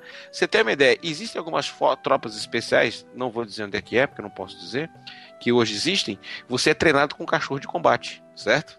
É Depois que você vai, vai, vai, quando você termina o estágio, a sua prova final é uma luta entre você e o cachorro e você tem que matar o cachorro. Caraca. Exatamente. Macete, não dê nome pro cachorro. Exatamente. Senão você cara. se apega, né? Pare- Parece que toda parada militar, tanto de antigamente como até da atualidade, é sempre muito desumano, né, o negócio. Não, né? mas essa ideia do cachorro é baseada no exército espartano, pô. O exército espartano tinha isso. Você tinha um. Por exemplo, você lembra daquela história que tá os meninos Ah, mas brigando não é assim? muito elogiável, não, né? Isso, pelo amor de Deus. né? Não é elogiável, cara, mas veja só, você tá. Porra, tem uma, uma coisa que o militar fala, que ele é o seguinte: ele é um, um assassino da pátria. Ele vai matar pessoas em nome da pátria. Por mais que você bote lá o cara fazendo estrada, construindo prédio, mas na hora que precisar de alguém invadir, ele vai matar. Sim, é. Você esquece disso. O cara é treinado pra ter uma arma na mão pra matar. exatamente. Não é pra, só pra carregar peso, não, né? Não esqueça essa história de mostrar militar fazendo saltinho, helicóptero. Na hora que tiver o combate, ele vai matar. É diferente da polícia, que é uma guerra tática. Então, o exército, você tá vendo ali, se tiver a ordem, estão invadindo, eu vou matar. É que nem o, o- o próprio Leônidas fala ali, né? Quando eles começam a, a- o massacre contra os persas lá, ele fala assim, sem sobreviventes, né? Porque ele, se sobreviver, ele vai ter que tratar. Ele vai tirar da comida dele, vai tirar do remédio dele, vai tirar da água dele. E ele já tava tudo restrito, porra. Como eles mostram no filme, é o exército, a parede de escudos avançando, ficando alguns espartanos pra trás só pra matar os que sobraram no chão, né? Que, que levaram é, espadadas, facadas e tudo, estão lá agonizando e não morreram ainda, só pra matar, terminar de matar, né? Agora vocês têm que lembrar uma coisa: todos os dois exércitos, naquela referência ali, é como muita gente tem que entender. Não era como a tropa que desembarcou em Normandia, que era um bando de crianças levando bala, certo? ali eram soldados profissionais que muito. Você tem uma ideia? A tropa que Leônidas levou, eles já tinham ou irmão ou tinham filhos no combate. Ah, mas tu, tu tá falando dos espartanos, porque dos persas tinha um monte de Zé Ruela, Ah, né, não. Vou falar, as peças história não. Porque, porque ele- ele- eles iam acumulando, né? Eles chegavam no local, com essa aqui, vamos levar. Então tinha uns marceneirozinhos, tinha uma galerinha lá. Os relatos só tem do lado do que teoricamente contou. Tá, mas, mas o jeito que é mostrado no filme, ele mostra isso, né? Que o- os caras eram, putz, uns, uns Zé Ruela, tinham, tinham militares, tinham caras treinados, tipo os mascarados lá que eles mostram depois, né? Mas São- aqueles mascarados existiam. Tá, mas, uma- mas, eles, mas eles mostravam como um- uma guarda de elite dos chefes, né? É que é o seguinte, ele mandou a bucha de canhão, porque ele, ele acreditava que a bucha de canhão conseguia resolver o problema, não conseguiu, isso acontece demais. No final ele apelou, porque a tropa de elite que tá lá, os imortais, é da guarda pessoal dele. Aí o Leônidas fala, né? Vamos, vamos provar o nome deles, né? É porque, muito porque são imortais, né? Porque imortais. Eram soldados imortais porque eles tinham um véu na cara. Isso. Então, quando um caía, o outro automaticamente substituía. Então, se tinham 300 imortais, o número de 300 imortais, entendeu? Por Era chamo- sempre os 300 imortais, Ex- né? Porque... Exatamente. Sempre tinha um número fixo de imortais. E todo soldado que vivia dentro do ambiente do, do, do Império Persa, o sonho dele é ser um soldado imortal, né? Que tinha mais privilégio, tinha terra, tinha não sei o que e tudo mais. Tinha um, um- uma grana a mais pra fazer isso, entendeu? Não era de graça, Legal. não. Você pode ver que, por exemplo, o, o- o exército é, romano, todo general tinha terra e tudo mais, que é muito bem retratado por Ridley Scott. Que se lembra que o gladiador ele era plantador, ele tinha uma agricultura, né? Tem umas cenas do 300 que são pinturas, cara. São pinturas. São coisas lindas. A arte desse filme é espetacular, cara. Ah, Mas vamos falar a verdade, nós estamos com um profissional que trabalha aqui, que é o que ele pode dizer, cara. O, o que é mais importante no filme é a qualidade do que ele apresenta, o fundo dele. É muito difícil. O filme que não tem fundo é filme de arte, porra. Que o cara só fica nos atores, cara. E esse filme é muito bonito, é bem retratado porque veio de uma HQ, quer queira ou quer não, revolucionária. Então ele merecia um tratamento especial, entendeu? É assim que eu penso. Não sei se é filme de arte, não, né? Não sei se é essa Não, colocação não, é não, mais correta, não. Mas Não, não, deixa eu explicar. É um filme. Que, que- é, que- que não popular importa o fundo. galera. que não importa, é, é quase que um filme teatral, você tá falando assim. É, o filme, é, o filme, pra, o filme pra gente, o filme pra curtir, cara. Que tinha uma preocupação de ter algumas imagens que servem pra virar um pôster, por exemplo. Ponto. É, a, a cena lá do. Que até o Siqueira comentou lá do, do desfiladeiro é, é uma cena de pôster. O pôster do filme é aquele, né? Dos espartanos derrubando as peças no, no desfiladeiro, né? No chute. Os elefantes e o rinoceronte, cara. Aquilo ali pra mim é show de bola. Tu imagina o rinoceronte usado como arma de combate, cara. Ninguém fez isso. Tentaram, mas não deu certo. Um rinoceronte desembestar em direção no meio da tua tropa, cara. Show de bola, cara. Agora, agora deixa, eu, deixa eu perguntar. É Era uma missão suicida, né? Era. Era. Desde Era. o começo. Só Sempre que teve um momento, pelo menos no filme, ou entre aspas, no relato do, do Dilius, Que eles achavam que poderiam ganhar. é que o Leônidas é, enxergou uma possibilidade de vitória. A gente mesmo enxergou, né? A gente, putz, né, não- não- jamais vão perder esses 300. Não, é porque eles contavam com uma coisa. O que acontece é o seguinte: o que poderia acontecer é o seguinte: é, o, o Xerxes tinha dois caminhos. Tinha esse para passar por Termófilos, que era o caminho mais curto, ou dar a volta, que aí ele acabar pegando vários conflitos até chegar em Atenas, entendeu? Então que a, a ideia, talvez, que po- poderia ter passado na cabeça de Leônidas é o seguinte: os caras iam dar um ré, entendeu? Ia dar ré, como aconteceu.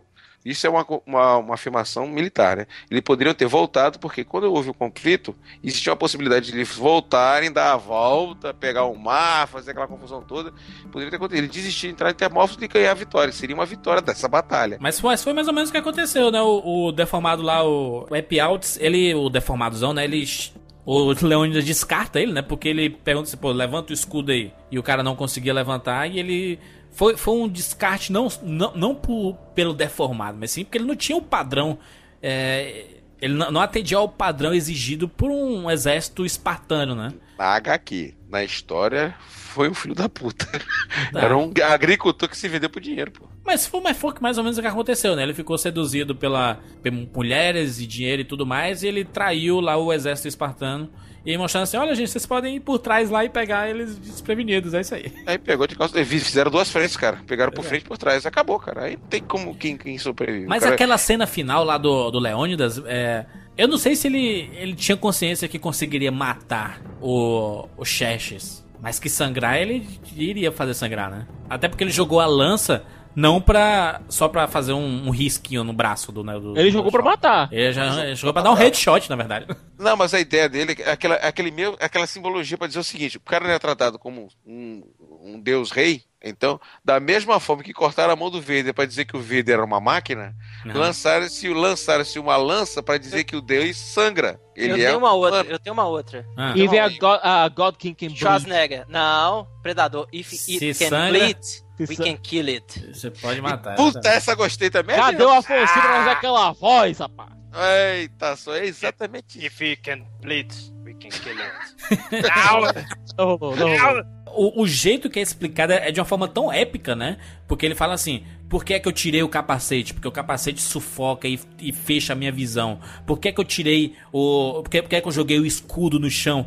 Porque ele desbalanceava o meu peso. Então eu, eu poderia jogar lança e, e errar. Né? Então ele, ele, vai, ele vai explicando por que que ele vai tirando todos os compartimentos da, da armadura dele e por que que ele se ajoelha ali, né? Então é um negócio muito épico, né, cara? É muito épico isso. Toda guerra tem que ter uma conotação épica, cara. Senão vira uma coisa corriqueira, não tem graça, pô. O objetivo do Dilius, quando ele foi mandado pelo Leônidas pra dizer Remember us, é pra foi Isso. contar a história. E só pra isso, né? Ele falou assim: não, a gente não quer ser esquecido. Né? Não, mas porque veja bem, por que a importância de um homem voltar? Ter um homem pra voltar?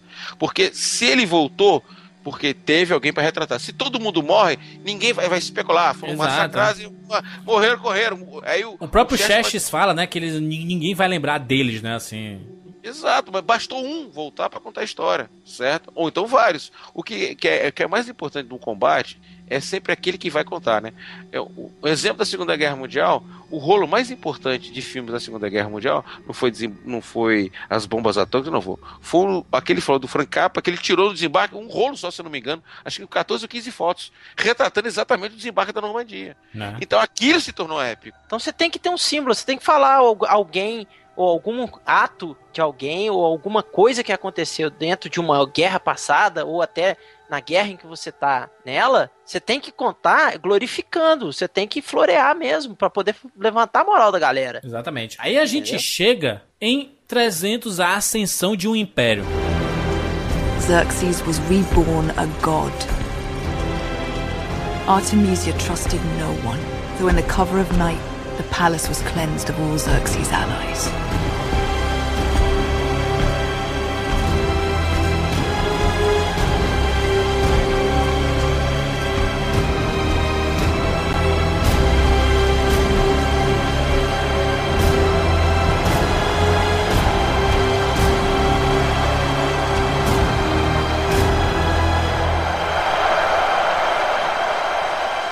And as the god king stood before his people, Artemisia watched her flawless manipulation take shape. For glory's sake. For vengeance' sake.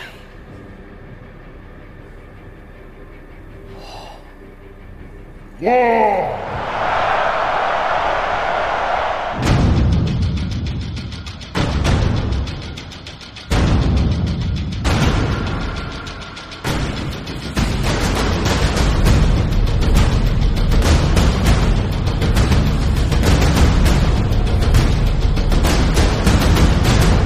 A gente vai ver como o Império Persa nasceu, né? A história do Rodrigo Santoro, do Xerxes e tudo mais. Não. E o filme não tem nada disso, né, cara?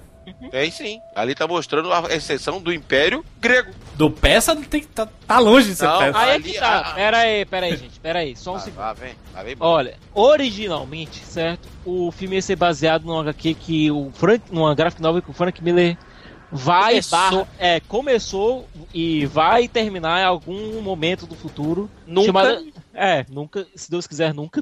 Se tiver qualidade de Ô, Holy Thiago, Terror, se- nunca. Tiago, você está horrível, Tiago. Você está tão amargurado. Tira esse dota do coração, Tiago. Não, Certo. eu, eu assino embaixo do que o Thiago tá falando. O, Tá ruim assim? Tá tão ruim assim? Velho, você que não me- tem noção de quanto tá ruim. Mas quem me continua, leu, Thiago. o que me leu Holy Terror. E eu vou voltar ao Holy Terror ne- nesse cast ainda. Nossa, velho, pelo amor de Deus. Olha. Continua, vai. Que ia retratar justamente a ascensão do Xerxes. O acontece que quem assistiu o filme viu que toda a ascensão do Xerxes foi reduzida a 5 minutos. Exatamente. é. E que concentram 80% das cenas do Rodrigo Santoro no filme. Bom, como é, o Frank Miller não terminou o HQ, eles não tinham material para trabalhar, então eles pegaram e foram e fizeram uma história original. É, quem fez a história original? O Zack Snyder e o Kurt Snyder, que, é o, que foram os roteiristas do primeiro 300 Uhum. O problema, certo? Todo mundo sabe que, como roteirista, o Zack Snyder é um ótimo diretor. Agora, Jesus. Certa resposta. Com certeza. É, Sucker Punch funcionou porque foi um exercício de estilo. Exato. Funcionou por conta do roteiro, funcionou por conta do exercício de estilo do Zack Snyder. Apesar É, de eu gostar da viagem ali do. do- Não, é que tá. A viagem toda funciona por conta do exercício de estilo visual do Zack Snyder, Tá. Pra mim, eu gosto do filme. certo? Não, tem uma versão estendida aqui em casa. O filme é, o filme é bom como exercício de estilo, mas não, o roteiro realmente precisava de muitas e muitas revisões. E o que é que aconteceu?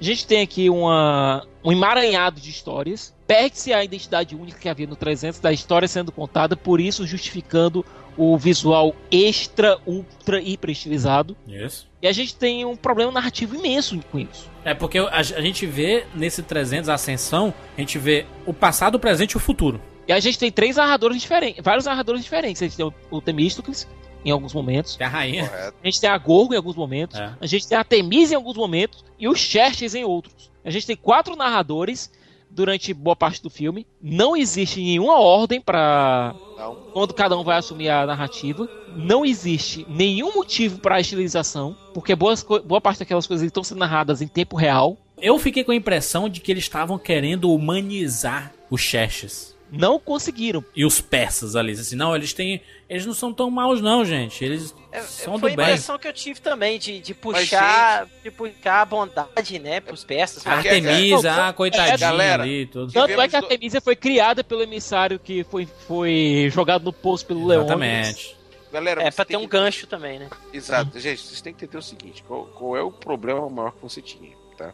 Muitas das vezes, um cara que vai fazer um trabalho, um produto, ouve os comentários do produto anterior. Vamos tentar acertar. Então, com certeza, fizeram algumas críticas. Ah, você está transformando o Império Persa em um império do mal. Se você olhar historicamente bem falando, o Império Persa trouxe revoluções.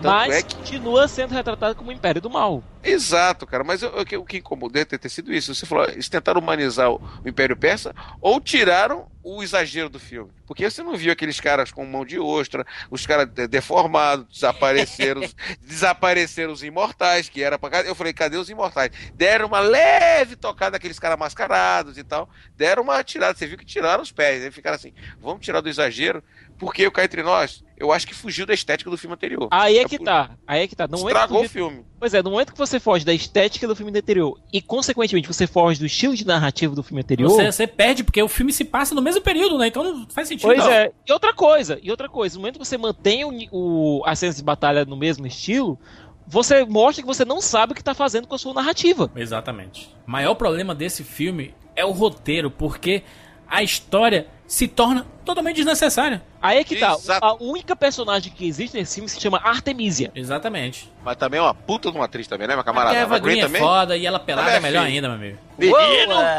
Jesus! Minha Jesus! E ela é pelada mesmo, né? Porque eu, eu- é, um, é, um, é 18 anos, se queira É ou não. 18 anos. e eu 18 digo anos. que eu vou dizer que Achei, é uma coisa. achei bonito, achei bonito ser 18 anos. Achei Não, e, bonito. e eu vou dizer que é uma coisa, viu? Se não fosse a cena de sexo, o filme não seria 18 anos. O filme ficou 18 anos por conta da cena de sexo. Não, mas as, as cenas de Vai, batalha vai, vai, também são já. fortes. Tem arrancar de Já, já. cabeça, tem perna Eu arrancada. sou tem- capaz de apostar aqui dinheiro de que o filme só ficou 18 anos depois que vira cena de sexo. Eu, te- ah, é Tá de bom. nome. eu, eu tava fui assistindo IMAX, eu, levei sangue na cara, cara. Foi sangue na cara, meu Ele só jogou, jogou cabeça na, na, na cara, jogou tudo, né? No A cena da Artemisia decepando o cara e beijando a cabeça. cara, aquilo ali foi muito gratuito, bicho. Ah, sim, ele arranca a cabeça e, ele, e ela dá um beijo na cabeça decapitada. Mas, Thiago, pra uma geração, vamos dizer assim, nossa, que foi criado com o Robocop estourando o cara às duas Achei horas da bonito, tarde. achei bonito. É, isso é normal. É, você tem que ver isso, o cara estourando a cabeça do cara às duas horas da tarde. Agora, uma geração que nem minha filha, que assiste. É, é, como é que chama? É a Hora da Aventura, cara, é uma pancada, cara. Não queira comparar. Beijo, Eu- Luli! É, então. A gente meio que concorda mais ou menos é, que ficou muito abaixo do esperado, né? Se bem que muita gente já não esperava nada, né? Assim, desse. É, desse eu, já fui, eu, eu, eu fui um desses. Eu fui assistir o filme eh, sem esperar nada. Não, Não esperou não nada e expectativa quase nada. praticamente pouco né? eu fui sem esperar nada e não recebi nada também. Agora, Fiquei kit o negócio. Agora, vou te dizer aqui uma coisa. Um outro problema do filme se chama Sullivan Stapleton, O Temístocles. certo? Cara, Ele é muito ruim. atorzinho fraco, meu irmão. Os discursos dele, Siqueira. nenhum, Os discursos dele são vergonhosos. entre- Pior é só o comentário. O Temísculas era extre- é extremamente importante historicamente, cara. Isso que dói o coração, cara. Não, e, e no filme ele matou o Dario. Deveria ser um cara tão imponente quanto o Gerard Butler. Pronto, falou o que eu penso. Tinha um cara que ser um cara. Você sentia assim, esse é o cara que eu vou morrer pra combater, cara. Esse é o cara, esse cara vai mandar fazer a missão, eu vou executar, entendeu? Pô, quer fazer uma comparação esdrúxula? Por exemplo, aquele tenente, tenente ou capitão lá do Brad Pitt no Bastardos Inglórios. Ah. Então, porra, Bear Yudan. você vai, você vai botar pra quebrar porque ele bota pra quebrar, cara. Tu vai obedecer a ele, porque ele é o comandante. Com C maiúsculo. Aldo O cara aí, Raine. é, o Aldo Rain. Esse cara, o Tem- esse Temísculos aí, ele tava tão genérico, cara. Eu falei assim, puxa vida. E aquela capinha azul dele, né? Que fuleira. Nem, nem se compara com a Não, imponência tá. do espartano, né? É esteticamente bonito, o filme é. Isso aí não, Não, dá pra. é bonito dá pra não. Pô, a estética é É foda. cara. lindo. Fotografia. Outra- a sessão de um império tudo. É lindo. Em IMAX 3D, uau, é um espetáculo. Mais bonito ainda. E outra, o filme não só é bonito, como as coreografias de luta são belíssimas. Ok, se repetem muitas coisas do 300 anterior, repete. Até porque é a mesma galera, né? Foi embora o Zack Snyder, né? Entrou o Noah Murro aí e, e ficou por isso, como diretor. E é- eu senti falta do, do Zack Snyder ali. Mas o, o, o Noah, ele tentou emular tanto Aí é que o tá, Zack é o, é Snyder. o cover, cara. É o cover do Zack Snyder. Sabe, como o que sabe que incomoda? Porque o seguinte, você tem uma ideia, o Temístocles ele é considerado um dos mestres da guerra naval, certo? Porque Aham. ele forjou. E teve uma. a- a- sabe como é que foi a morte dele histórica? Você sabe como é que foi? Não. Ele, ele não tinha aquele negócio da morte com honra, ele se envenenou porque não concordava com alguns generais que estavam se revoltando com o novo governo grego, Tá cara. que pariu, eu só me decepciono com as mortes desses caras, bicho. Porque os caras, os caras lutaram pra cacete, mataram gente importante, aí veio lá o Xerxes, é, chegaram e mataram o Xerxes lá de, de boa na lagoa. Aí o, o, o Temístocles aí se envenena. Que porra é essa, cara? Se bem Mas que eu cara- consigo, eu consigo enxergar esse Temístocles dos temas se matando, cara. Tá. Agora, só uma coisa, viu? É, você tem o Temístocles fraco pra caramba, você tem a Rainha Gorgo, que você não vê nem de longe a força da mulher que a gente viu no primeiro filme. Mas, que foi, mas foi bacana ver é, é, ela, ela lutando, né? Ela chegando pra, pra lutar ali no final e tudo foi bacana. É, ela chegou comprando boi mesmo. E, foi, e foi bonita a luta, É, eu achei bonito. Legal pra caralho. Certo? E outra coisa, Juras. Você lembra que a gente falou que o, o Zack Snyder sabe usar o, o, o slow motion na hora certa? Aham. O Noah Moore não sabe. Não sabe, exatamente. É. Ele usou o, o slow motion o filme todo, praticamente. Ele quis emular muita coisa do 300 anterior e ele exagerou. Ele sabe, o- sabe o menino quando ele você solta ele na, na, na mesinha de som, sabe, Pra ele brincar com os botões, foi mais ou menos o que o Noah fez ali. Não, e o filme que tem Perfeito. uma, uma hora e quarenta, parece que tem duas horas, duas horas e meia de duração. Pois E é. outra coisa, se você tirar o, o slow motion, eu acho que o filme fica com uma hora de duração. Eu, eu, pelo menos, eu achei extremamente desinteressante saber o antes do Chess, porque não mostrou nada, não aprofundou porra nenhuma. Se, se tivesse lido na, na, na internet, pronto, já, já resolveria o que eu queria saber do Chess, porque o que foi mostrado no filme, what the fuck, ah, mataram o Fez pra Dario. diminuir o personagem, diminuir muito. Ele se tornou um moleque mimado que foi Exatamente. manipulado. Tô com Diminuiu- raiva, É. tu, vou, vou fazer vingancinha aqui. Aí a, a, a Artemisa, pelo menos, ela foi bem desenvolvida, né? A gente viu a origem dela e tudo Pô, mais. Aí é que Pô. tá. A Artemisia, ela foi a única personagem que foi desenvolvida satisfatoriamente nesse filme. A gente viu uma. É, o Cara, filme é dela. O O filme, filme é é dela. dela. O Né? filme- Ela, Mas ela aí, é a gente, protagonista do filme. vamos- Gente, vamos lá. O vilão desse filme não era o pobre do. do. Do do Chess, né? Era, era Ela a Artemisa. Então eles É. tiveram que. Tra... Vamos lá, putz, vamos trabalhar em quem? Pera aí, pera aí, Gigi. Lá Pra vem, lá mim- vem ele. Pra, Calma, calma, sua piranha, pra calma. mim, pra mim, a heroína do filme, mesmo decapitando gente e beijando cabeça decepada, era a Artemisia. Foi ela que foi.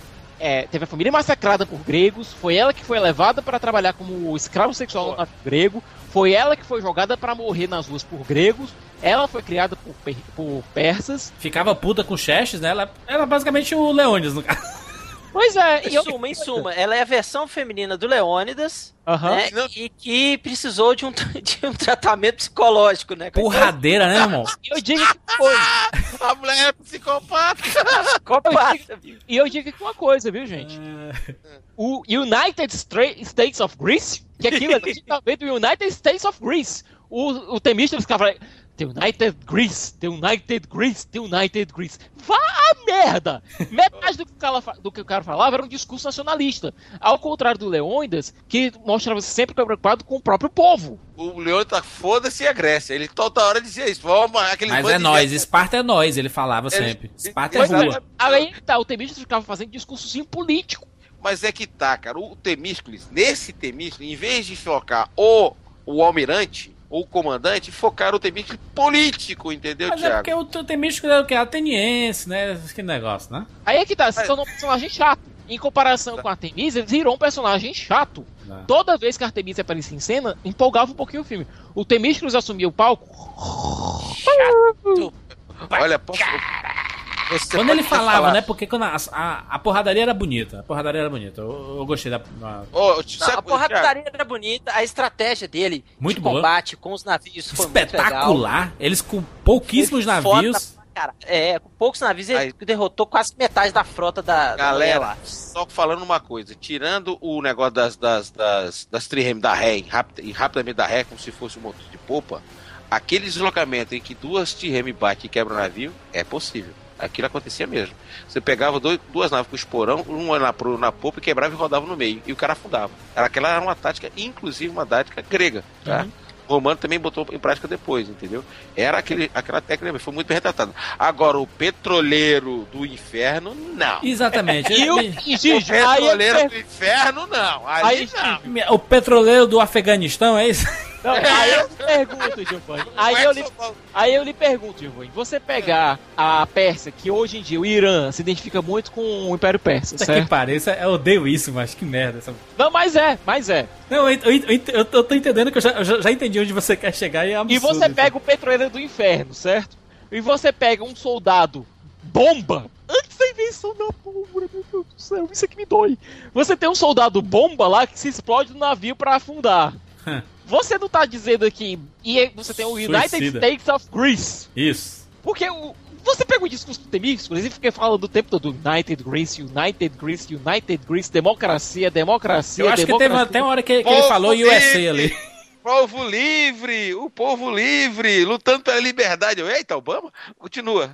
Não, Obama não, Bush. Aquilo Bush. É, é o Bush. Puxa, tem razão. Vai, Thiago. O que, que tem um petroleiro do inferno? Conta aí. Somando com o petróleo do inferno, cheio de homem bomba. Tartaruga bomba. Puta que pariu, é mesmo. Tartaruga ninja. Olha, não é por nada, mas isso não é subtexto, não. Isso aí é superliminar. Deu, doeu o coração. Quando eu vi, eu falei, ah, meu Deus do céu, vai dizer que agora só porque o petroleiro veio do Irã, não existia petroleiro. Naquela existia um homem suicida, o povo não tinha prática do homem suicida, tinha os combates que os caras iam pra se matar, mas acaba subir pra explodir, não. Hum, Não, eu- eu- quando eu vi aquela cena chegando o petroleiro, eu falei, é, peraí, o que, que é isso aí, moço? não, não, não, não, não. Trocou alguma coisa aí? Não, gente, pelo amor de Deus, o que, que é aquilo? Petroleiro, tartaruga ninja com, com o casco cheio de óleo? Os caras nadando pela água lá. Vai se fuder! E alguém me explica como o diabo aquele homem explodiu. Ele podia ter pegado fogo, agora explodiu, Não, até não. agora eu não entendo. Primeiro o seguinte, não, porque ali na verdade é um, é um diesel de alta octanagem produzido pela Petrobras, porque ela explode com É, facilidade. mas é inflamável, mas, mas peraí, mas. Não, não, não, não, não. E a pólvora? A pólvora não mo- não molhou, não ali? Que pólvora, pólvora. Olha, Então como é que explodiu? é Giovanni, como é que explodiu isso aí, cara? É, É milagre possível. cinema. Ela foi te levou! Impossível, cara. Não- olha, vou, dizer, vou falar pra você. Um, a minha formação era naval, certo? Antes de mais nada. Pra você explodir um petroleiro, cara, ele tem que estar vazio, com gás dentro. Ele cheio de petróleo, ele não explode, ele pega fogo. E tava molhado ainda, Giovanni, ali. Não, cara. O, O primeiro que- é o seguinte, a substância que tivesse ali. eu, eu juro Se pra pensa- você, a, Só se a gente considerar, Giovanni, é- a fantasia, né? é a licença poética. É aí, que nem aquela paradinha lá do, do, do 301. Tinha os, os mágicos que jogavam as bombas, explodiam estilhaços de metal. peraí, peraí, peraí. Ali eu gostei do 301 porque o que é o seguinte: como a Pérsia já tinha chegado no Oriente, certo? Não dizer que existia naquela época, podia ter dito o seguinte: que o, o Império Persa teve contato com a pólvora e naquele momento usou a pólvora para combater os espartanos. Hum. E para eles foi retratado como mágica. O Heródoto também fala exatamente disso, em que em alguns momentos os, os persas usaram a mágica. Então, o que foi que aconteceu? O Zack Snyder falou: pô, o que, que pode ser usado como mágica? O povo não tem ideia. Uma pedra que pega fogo. Achei O Zack Snyder falou não é magia, é tecnologia. Ah, mas, Thiago, então É o que o milagre do cinema. Entendeu? Ficou legal aquela colocação. Agora, meu filho, o Petroleiro do Inferno não. O Agora é Petroleiro- fato que é um filme muito bonito, né, cara? É um, é um é filme que, que dá vontade de Sim. você querer ter o- a, a arte dele, né? É, o, Impressa. Art- o Barreto, Artbook. aliás, ganhou. Ô, Barreto. É, ô. tá de Barreto, sacanagem. enfia ele no seu bolso, tá, Barreto? Ah, sim, ok. Quando eu falei, ai meu Deus, vai ter outro pi aqui. Não, juro pra você, a, a, a parte da. Eu vou dizer o seguinte: as triremes estão. Não dizendo que estão perfeitas. A única coisa que tá esquisita é o casco duplo, certo? Se bem que as trireme com vela apareceram tempos depois. Por isso que eu estranhei aquela, o, o, o, fato da vela aparecer dos espartanos, eu fiquei na dúvida. Mas aquela trireme de impacto, onde é que os caras estão em cima do casco para invadir o outro, perfeita. Aquilo ali eram aquelas trireme. A única coisa que me incomoda em termos de história é que a trireme da ré como se fosse motor de polpa. Vamos dar ré, recua, aquilo ali foi puta que pariu. Uma das coisas mais bacanas do, do, do primeiro 300 era a trilha sonora, né? Porque a trilha sonora mesclava um rock, mesclava é, música erudita, mesclava tudo, né? Tem de tudo Exato. ali no Era primeiro. uma trilha realmente épica, que você sentia arrepio quando tocava. É uma trilha espetacular, a do 300, do primeiro filme, né? Agora, essa trilha do segundo, ela tentou emular em alguns momentos a trilha do anterior, mas a música que ficou marcada foi a música do Black Sabbath, né? Que War chama Black Pigs. Sabbath. Ah, não, é, é... Qual que é? War Pigs. A trilha incidental é genérica e meia, viu? Você sai sem lembrar um tom sequer da trilha. Pior que a outra você lembra, viu? E lembra A mesmo. A outra você sai. De 300 eu tenho. Eu tenho, aquela trilha sonora, eu tenho essa trilha sonora. Gloria. Não, porque tem um, existe um, um estilo que, que o pessoal faz que o pessoal canta de forma aberta sem identificar a palavra. Quem fazia muito isso é o, o Vangelis, que você conhece, que fez Blade Sim. Runner. Então, ele, por Fez exemplo. a Cavalgada das Valquírias. Exato, então o que acontece? Ele então faz uma versão aberta, entendeu? Então ele pode fazer, ele fez uma adaptação. A Cavalgada foi do Wagner. O Vangelis fez depois uma adequação. Isso. Então o que, ele, então o que acontece? Eles podem, eles podem, como é que eu posso dizer pra ti? Então ele, ele- você pode falar sem entender. É que nem aquela música, um das melhores músicas de Star Wars do, do, do episódio 1, é exatamente a abertura dela. Concorda comigo, Thiago? Ali não tem uma língua ali, tá tudo misturado. Ali é como se fosse um verbete. Então, nessa do, do, do, do T300 que aparecia, você não tinha nada dizendo, você não entendia qual era a língua que tava falando. É como se fosse um balbuciar.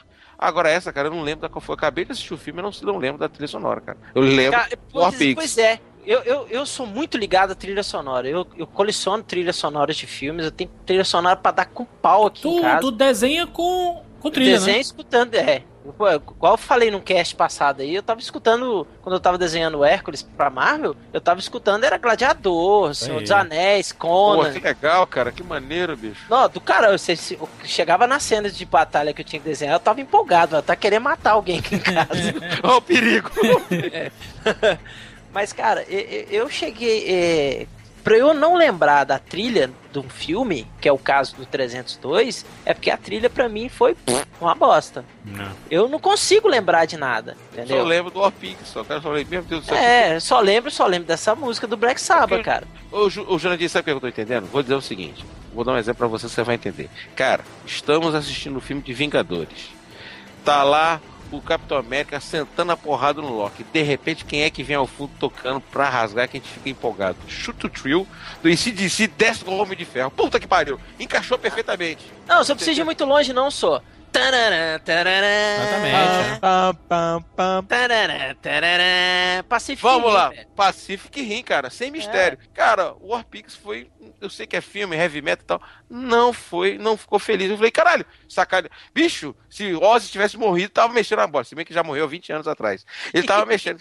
Ele tinha, tava mexendo no túmulo dele, cara. Porque, pô, tentaram fazer uma homenagem, não ficou legal, não. Não ficou, não. O Pacific Rim ficou show de bola. Eu achei excepcional. Você lembra da trilha sonora? Desse Claro. do 300, cara, eu não lembro de porra nenhuma, cara. Eu acho que devia ter um, pouco, um pouquinho mais de cuidado que teve no primeiro filme, entendeu, cara? É essa falta de cuidado que incomoda, cara. Ah, vou dizer sincero, parece que foi feita a toque de caixa trilha sonora. Pô, Não, parece que o filme todo foi feito a toque de caixa, com exceção da parte visual. Pois é, e ele foi adiado, né? Que ele ia sair no meio de 2013, aí deixar, não, não, vamos lançar no começo de 2014, porque é. Enfim. E até porque foi a data que foi lançado o primeiro 300, que é uma coisa que a gente esqueceu de falar. O primeiro 300 ele inaugurou uma data. Um mês de março no, era considerado um mês morto na bilheteria dos Estados Unidos. Quando o 300 foi Porque o estourou, verão começava no final de abril só, né? O verão norte-americano. Pois é. Quando o 300 veio e estourou em março, eles criaram uma nova e, repito, um filme de censura de 18 anos. Exatamente. E é um filme que, quase, que faturou quase meio milhão, né? Então, assim, é um filme que, que conseguiu muito com pouco, né? Agora, agora, agora é o seguinte: a pior cena a gente pode quitar. Tem a, tem a cena do, do, do, do Petroleiro do Inferno que incomoda e a outra do Cavalo Marinho do Percy Jackson. Tá que pariu. Aquela- Aquele cavalo ali do Pegasus. O que é que aconteceu ali com aquele Pegasus? não, não, é o cavalo do Percy Jackson, do filme 2. O teu, teu filme É a mesma adolescente. coisa do que, que aconteceu com o cachorro do gladiador no começo do filme. Olha, É mesmo! É mesmo! Cadê aquele cachorro, cara? Tem é razão. inacreditável este cavalo. Eu me lembrei do cavalo de fogo, só faltava pular, assim, de pular. Cara, meu Deus do céu! Aqueles saltos de, de pular de um lugar pra outro, assim, um negócio inacreditável, cara, impressionante. Primeiro, de onde é que surgiu aquele cavalo em alto mar, né? Eu não entendo aquela. Primeiro, o seguinte: como é que o cavalo subiu do bar dentro do trireme, batendo em todo mundo, causando um dano impressionante, um fogo infernal, uma confusão dos infernos. e- Mergulhando e se levantando rápido. Vamos viajar bonito, né? Viajou Aí é bonito, que né? tá, aí Só é que faltou tá. as asas do bicho. Pois é, se o filme tivesse tido a pegada de fábula sendo contada, de uma fábula militar sendo contada do primeiro, algumas coisas podiam até se justificar. No momento que eles alteraram a narração para uma narração tripartida, perdeu-se qualquer impacto. E ainda mais uma narração tripartida em basicamente em tempo real. Ele não acaba do mesmo jeito do filme anterior, não? Não, não, aí é que tá. O filme não acaba. aqui a gente, tá. aqui- eu não pude colocar isso aqui no- na crítica porque era spoiler, mas aqui eu posso colocar. O filme não acaba, ele, ele deixa de ser exibido. A a acaba o filme, acaba o rolo. Ele deixa de ser exibido, é ótimo. Gente, gente, acho que é- deixa eu vou dizer, meu Deus, vou, É porque chegam os navios espartanos, né? e Parece eles que vão lá. acabou o dinheiro, gente, acabou o dinheiro. Acabou Não, não. Até não, semana não. que Thiago- vem, né? Thiago, você vai bater em mim, mas é síndrome do Hobbit. Eita, esse filme criou de época agora. Agora, foda-se o final, não precisa de nada fechado, porque o primeiro filme fechou legal, dizer que vão partir pra combate e tal, você sai gritando no cinema. Esse, ué, acabou? Já estão falando sobre isso, cara, sobre sequência. Eu, eu, eu, eu pergunto o que é que vão contar? Vão contar outras? Vão ressuscitar o Leônidas? Não, peraí, peraí, peraí, peraí, não, não, não é que tá. Porque depois dessa batalha que teve aí, a, da, da batalha de Salamina, que é uma puta de uma batalha, teve outras batalhas que, que foram extremamente importantes. Tem, tem que ver o seguinte, né? Porque te- foi, primeiro foi Tessália, primeiro foi, foi Maratona, depois foi Tessália, Termópilas, que é a batalha do. do, do, Uhum. do, do, do, do, 300. do Leônidas. Exatamente, teve a Salamina, que, que é o destaque da batalha em combate em água, o naval. Que é o, que é o as caso dessa ascensão, né? Que é o. Exato. O destaque é exatamente isso. Ali parece. O que a única coisa que me incomoda que ali pareceu que foi muxoxo da, da Artemisa. Eu vou brigar porque eu não confio em você. Eu tô de menstruada, tô de TPM, vou bater em todo mundo. A sensação que eu teve foi essa, entendeu? Mas não foi assim. Foi uma decisão muito mal feita, não estratégica do do do do, do, do, Chestes. do Chestes, entendeu? Que deu problema, entendeu? Esse que foi o problema. A Salamina foi uma decisão dele, tá? Porque vocês têm que lembrar o seguinte, que foi muito bem retratada, você viu que Atenas caiu, né? Parecia que era uma- um sonho, né? Né? Ali, Atenas caiu, cara. O pessoal abandonou Atenas e ele pegou Atenas, cara. Acabou Evento, aliás, que foi muito mais explorado pelo filme, viu? Muito bom, porque Atenas foi traumatizante, pô. Foi traumatizante, foi traumatizante. Mas, o- mas o, o Giovanni, o que poderia ter depois ali, não. Ali vai, vai mostrar toda a queda e a perseguição que leva ao Chestes. Não sei se vai ter coragem, né? Aham.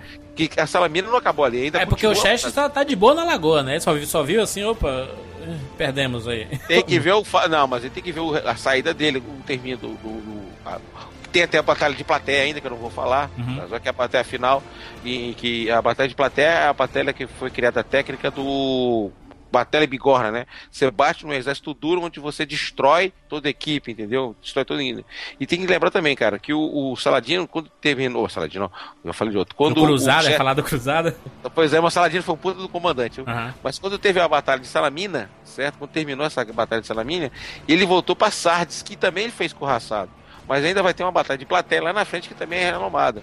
Exatamente como essa descendência. Ainda tem a batalha que o general Mardônio reconquista Atenas. Porque agora você tem que lembrar o seguinte: Atenas está dominada pelo. Pelo o Xerxes. cenário. O Sérgio está dominado. Ele está indo para um outro porto chamado Porto de Sardes, exatamente uma região portuária de Sardes, que ainda vai levar a apanhada de Mardônio, que vai conquistar, reconquistar Astênia, e vai ter a batalha de Plateia, que foi outras, outra, digamos assim, digamos assim, é. Como é que eu posso dizer? Foi importante porque engajou todas as cidades gregas ao combate. Então tem É. conteúdo, né, pra fazer um terceiro filme. Tem, se- porra. Eu O acho que a, re- a reconquista de Atenas, eu acho que daria um puta filme. É. Porque veja só, porque quando reconquistar Atenas, o que, que vai acontecer? Vai se formar a unidade do povo grego. Por isso que fala ascensão do império, não estou falando do império Grego. grego, porque ali está forjando a formação do império grego, Aham. cara. E o que é o mais importante do império grego, que é retratado historicamente, porque foi o, essa resistência do império grego é, segurou a ida ou a vinda, ou a direção da cultura persa, né, cara? Se a cultura persa chega pra gente, eu tô falando.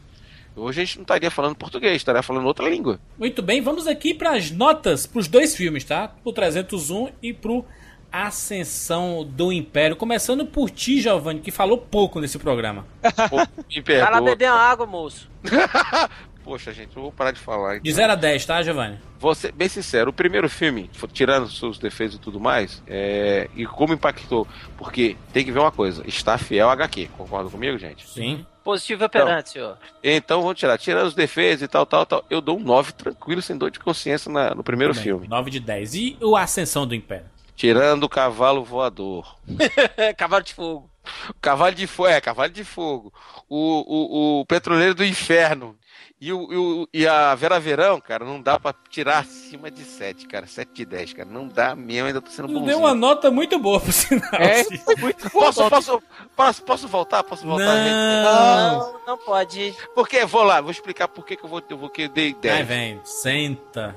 Não, só explica só uma coisa, porque a preocupação com alguns pontos históricos que foi tratado. A Batalha de Salamina, o respeito com a Batalha de Ah, Maradona. entendi. O- Sua, sua- sua nota foi justificada durante o programa todo. Entendeu? O, o exemplo, por exemplo, a preocupação de mostrar a ponte dupla, que ninguém. No primeiro filme não foi retratado, ele mostra o Sérgio na ponte dupla, entendeu? Que tem aquela. Você vê o exército todo peça passando pela ponte dupla. Então, nessa É parte. porque, é porque, Giovanni, é porque a gente é, que, por exemplo, eu não conheço essa, esse lado histórico, eu nunca estudei esse lado, então eu tô vendo uma coisa aleatória ali, entendeu? Então pra mim, Mas, é, é, pra eu julgar de forma negativa é muito fácil. Pra você que conhece, e, e aí você passa a entender, quando eu escuto, por exemplo, tu falando, que os caras não estão fazendo um filme de qualquer jeito, entendeu? Que eles Não. têm cuidado quando eles vão fazer algumas coisas, né? Não, se eu dar um exemplo, aquele exemplo, a bandeira persa, a bandeira do, do de Esparta que aparece ali é a bandeira de luto. pô. Aquela bandeira que aparece toda preta ali na. É, na- preta ali. com, com um V ao contrário, assim, né? Que é o símbolo Exato. A do preta com o símbolo deles em vermelho. Ah. Exatamente, porque ela normalmente é retratada de uma cor só. Ali não, mostrou um detalhe simples. O fato que aquela tropa estava em luto, é uma significância. Então, esses pequenos nuances que o pobre do coitado do diretor só vai explicar quando tiver o Blu-ray, que a gente vê durante o filme, entendeu? Aham, entendi. Então você fica com um 9 de 10 pro primeiro filme e um 7 de 10 7, 10 do. Ascensão. Rod, o senhor, por favor. Total, nota total pro, pro primeiro. Nota 10. 10 de 10. Muito bom. 10 de 10. Estética, roteiro, ah, atuações. Tudo muito foda. Tudo muito foda. Né? Inclusive o storyboard do seu Frank Miller ficou foda pra caralho. Parou de desenhar ali, mas tudo bem. É, E de escrever, e de pensar, e de Calma, é, raciocinar. chega. Calma, Thiago. ô. É, agora, o segundo roteiro. É, história mais ou menos, mais ou menos. Totalmente se apoiando no anterior, né? É, totalmente se apoiando no, no primeiro. Então eu dou uma nota 6,5, tá bom, né? Meses achei até os senhores estão bem bondosos. É, Não, mas é por causa vai. da estética e Claro, dos isso ajuda muito, históricos certeza. também. Ah, Os fatos só, históricos por narrados enquanto- no filme. Vamos lá, primeiro foi uma nota histórica técnica, agora foi estética técnica, agora viu os profissionais, lascou tudo agora, Não é mas. profissional, não. É, fudeu. Não por mim. Agora, Eu vou, eu vou dar minha nota logo aqui, tá? Primeiro filme, concordo absolutamente com o, o Rod. É, puxa, 10 de 10, é impossível, é um filmaço. Filme que você assiste novamente, tem no Netflix, aí você bota pra assistir em HD. É um espetáculo assistir esse filme em HD. E é aquele filme que tu sabe as falas decoradas, cara. Que porra é essa, cara? Que é, um, é um filme que meio que foi um chiclete, sabe? Os, cara, os caras conseguiram fazer um roteiro que, que ficasse tão marcado a expressão do Gerard Butler gritando e soltando aquelas frases de impacto. Hoje ninguém vai morrer, hoje Espartano não morre. Sabe, um negócio muito, muito que gruda na cabeça, né, cara? É um filmaço de cabo a rabo, né? Esteticamente, é, a história é muito legal, faz a gente querer ir atrás da história dessa batalha real. Filme que causa isso é muito bacana, né? Eu, pelo menos, eu acho muito bacana. Já esse, esse novo, eu fui assistir sem muita empolgação, depois eu comecei a ver uns trailers, vi um trailer no IMAX um pouco estendido, de 5, 6 minutos, e achei, putz, bacana, gostei do, do, do trailer. Aí fui assistir o filme e, por mais que eu tenha ficado muito decepcionado com a história em si, porque quando a gente chega no final do filme a gente fala, putz, mas e aí, o filme não andou. A história acabou onde o Leônidas acabou ali praticamente, né?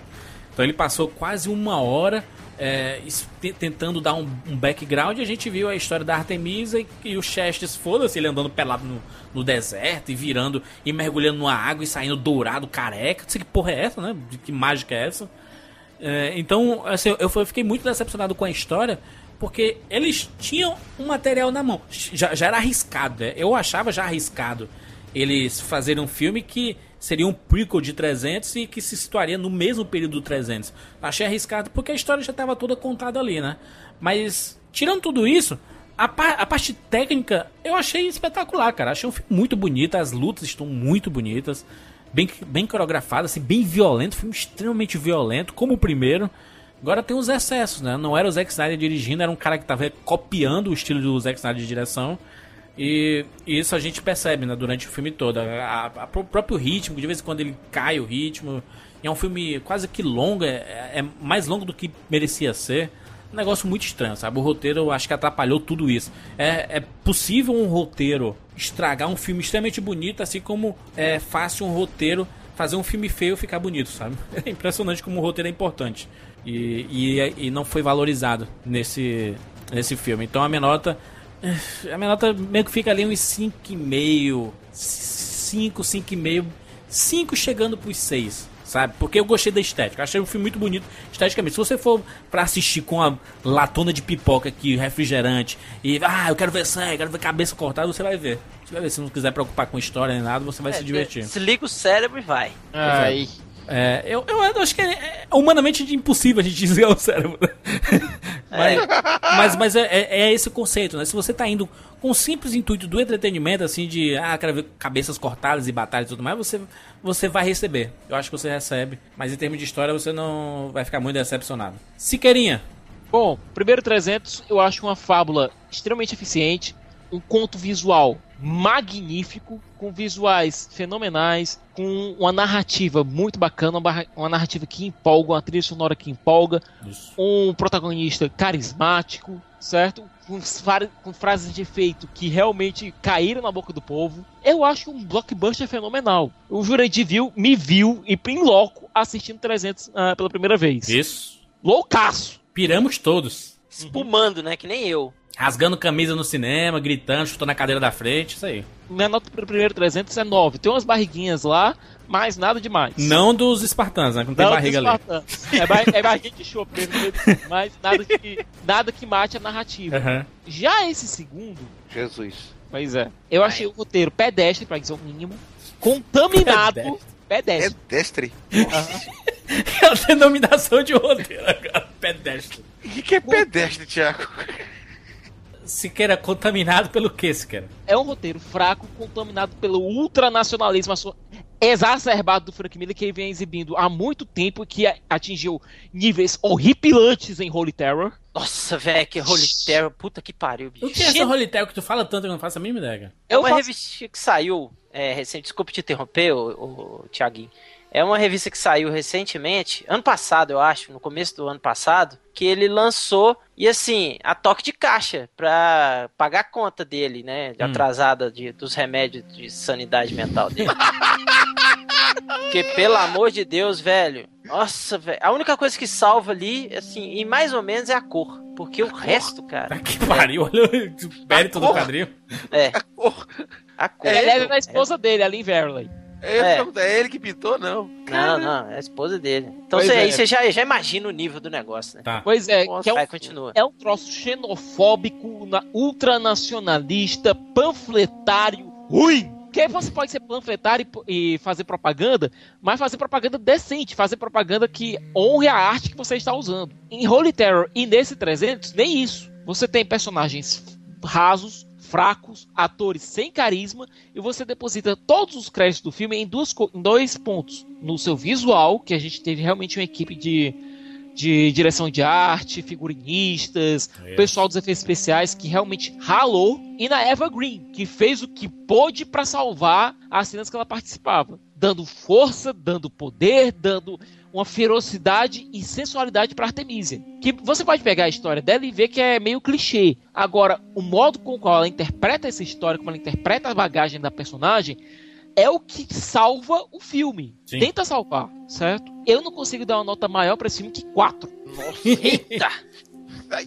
Tá justo. Tá justo. Se você está ouvindo este programa e está sendo lançado ou foi lançada a sequência desse 300, Não assista. prepare não que a gente... compre o gibi do Frank Miller. Prepare que a gente vai falar desse novo filme no, no futuro Rapadura Cast. Até porque, né, Jurandir? Pelo que a gente viu até agora, o filme foi inútil pra narrativa. Exatamente. Porque termina no Maverick começa. Mas vai, gente, vai, vai terminar, vai ter as batalhas de plateia, vai ter a batalha de. Ah, é que tá. A única utilidade do filme seria mostrar a conquista de Atenas, a queda de Atenas. Mostra em 30 segundos. Mostra o Ceia, macho. Mostra os Cavaleiros que vai eles pegaram a estátua de Atenas que tem em Sensei no final do santuário, certo? Isso, pronto. Fizeram Nossa não. Subindo as Eles 12 levaram. casas. Acho, acho que eu deveria colocar o Leões da subindo as 12 casas. Essa galera toda aí. Não, leões nós cavaleiros de leão, porra. Exatamente. Pô, gente, Vai, olha. cara, vamos falar a verdade, os caras nessa parte tiveram a preocupação de mostrar as, as estadas colossais que Atenas tinha antes dessa destruição. Isso é um fato histórico, cara. Ela tinha essas É estadas mostrado colossais. em 15 segundos, né? Mas acontece que foi, meu Deus, passou. Se você espirrar, você perde. É. Já tinha, você levantou, já passou. Baixei a cabeça pra pegar a pipoca, levantei de novo, passou. Passou. É isso, é isso. Deixe seu comentário sobre o primeiro 300 ou sobre esse ascensão do Império. Você gostou ou não? Sua nota nos comentários ou no Twitter, no Facebook. A gente está espalhado. Tem uns links aqui no post, tá coisa bonita. Se você quiser falar com a gente, você acha muito fácil. É isso. Até semana que vem. Generals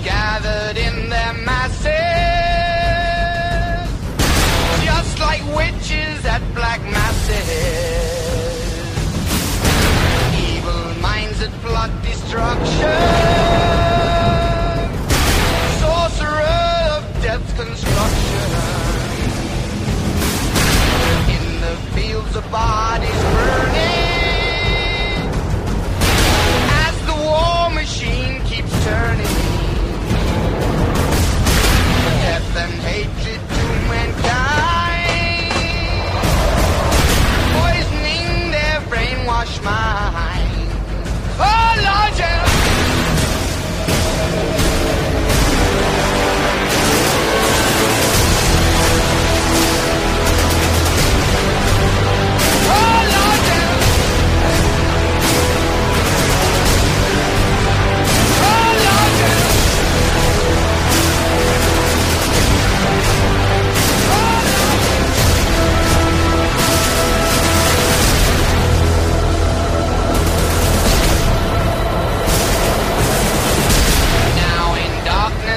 Stops turning. Ashes where the bodies burning. No more war pigs have the power.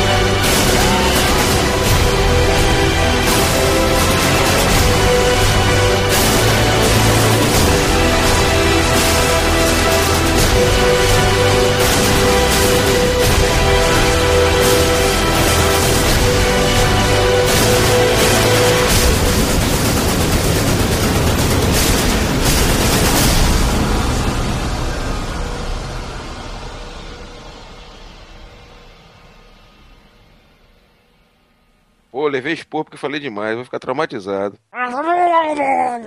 Ô, ô Buquemi, tu, tu moras em Minas, né, cara? Sim. Eu sou ué. mineiro, cara. Eu sou de É? Belzonte, pô. Eu sou de Belzonte, porra. Também sou, é de Belzonte.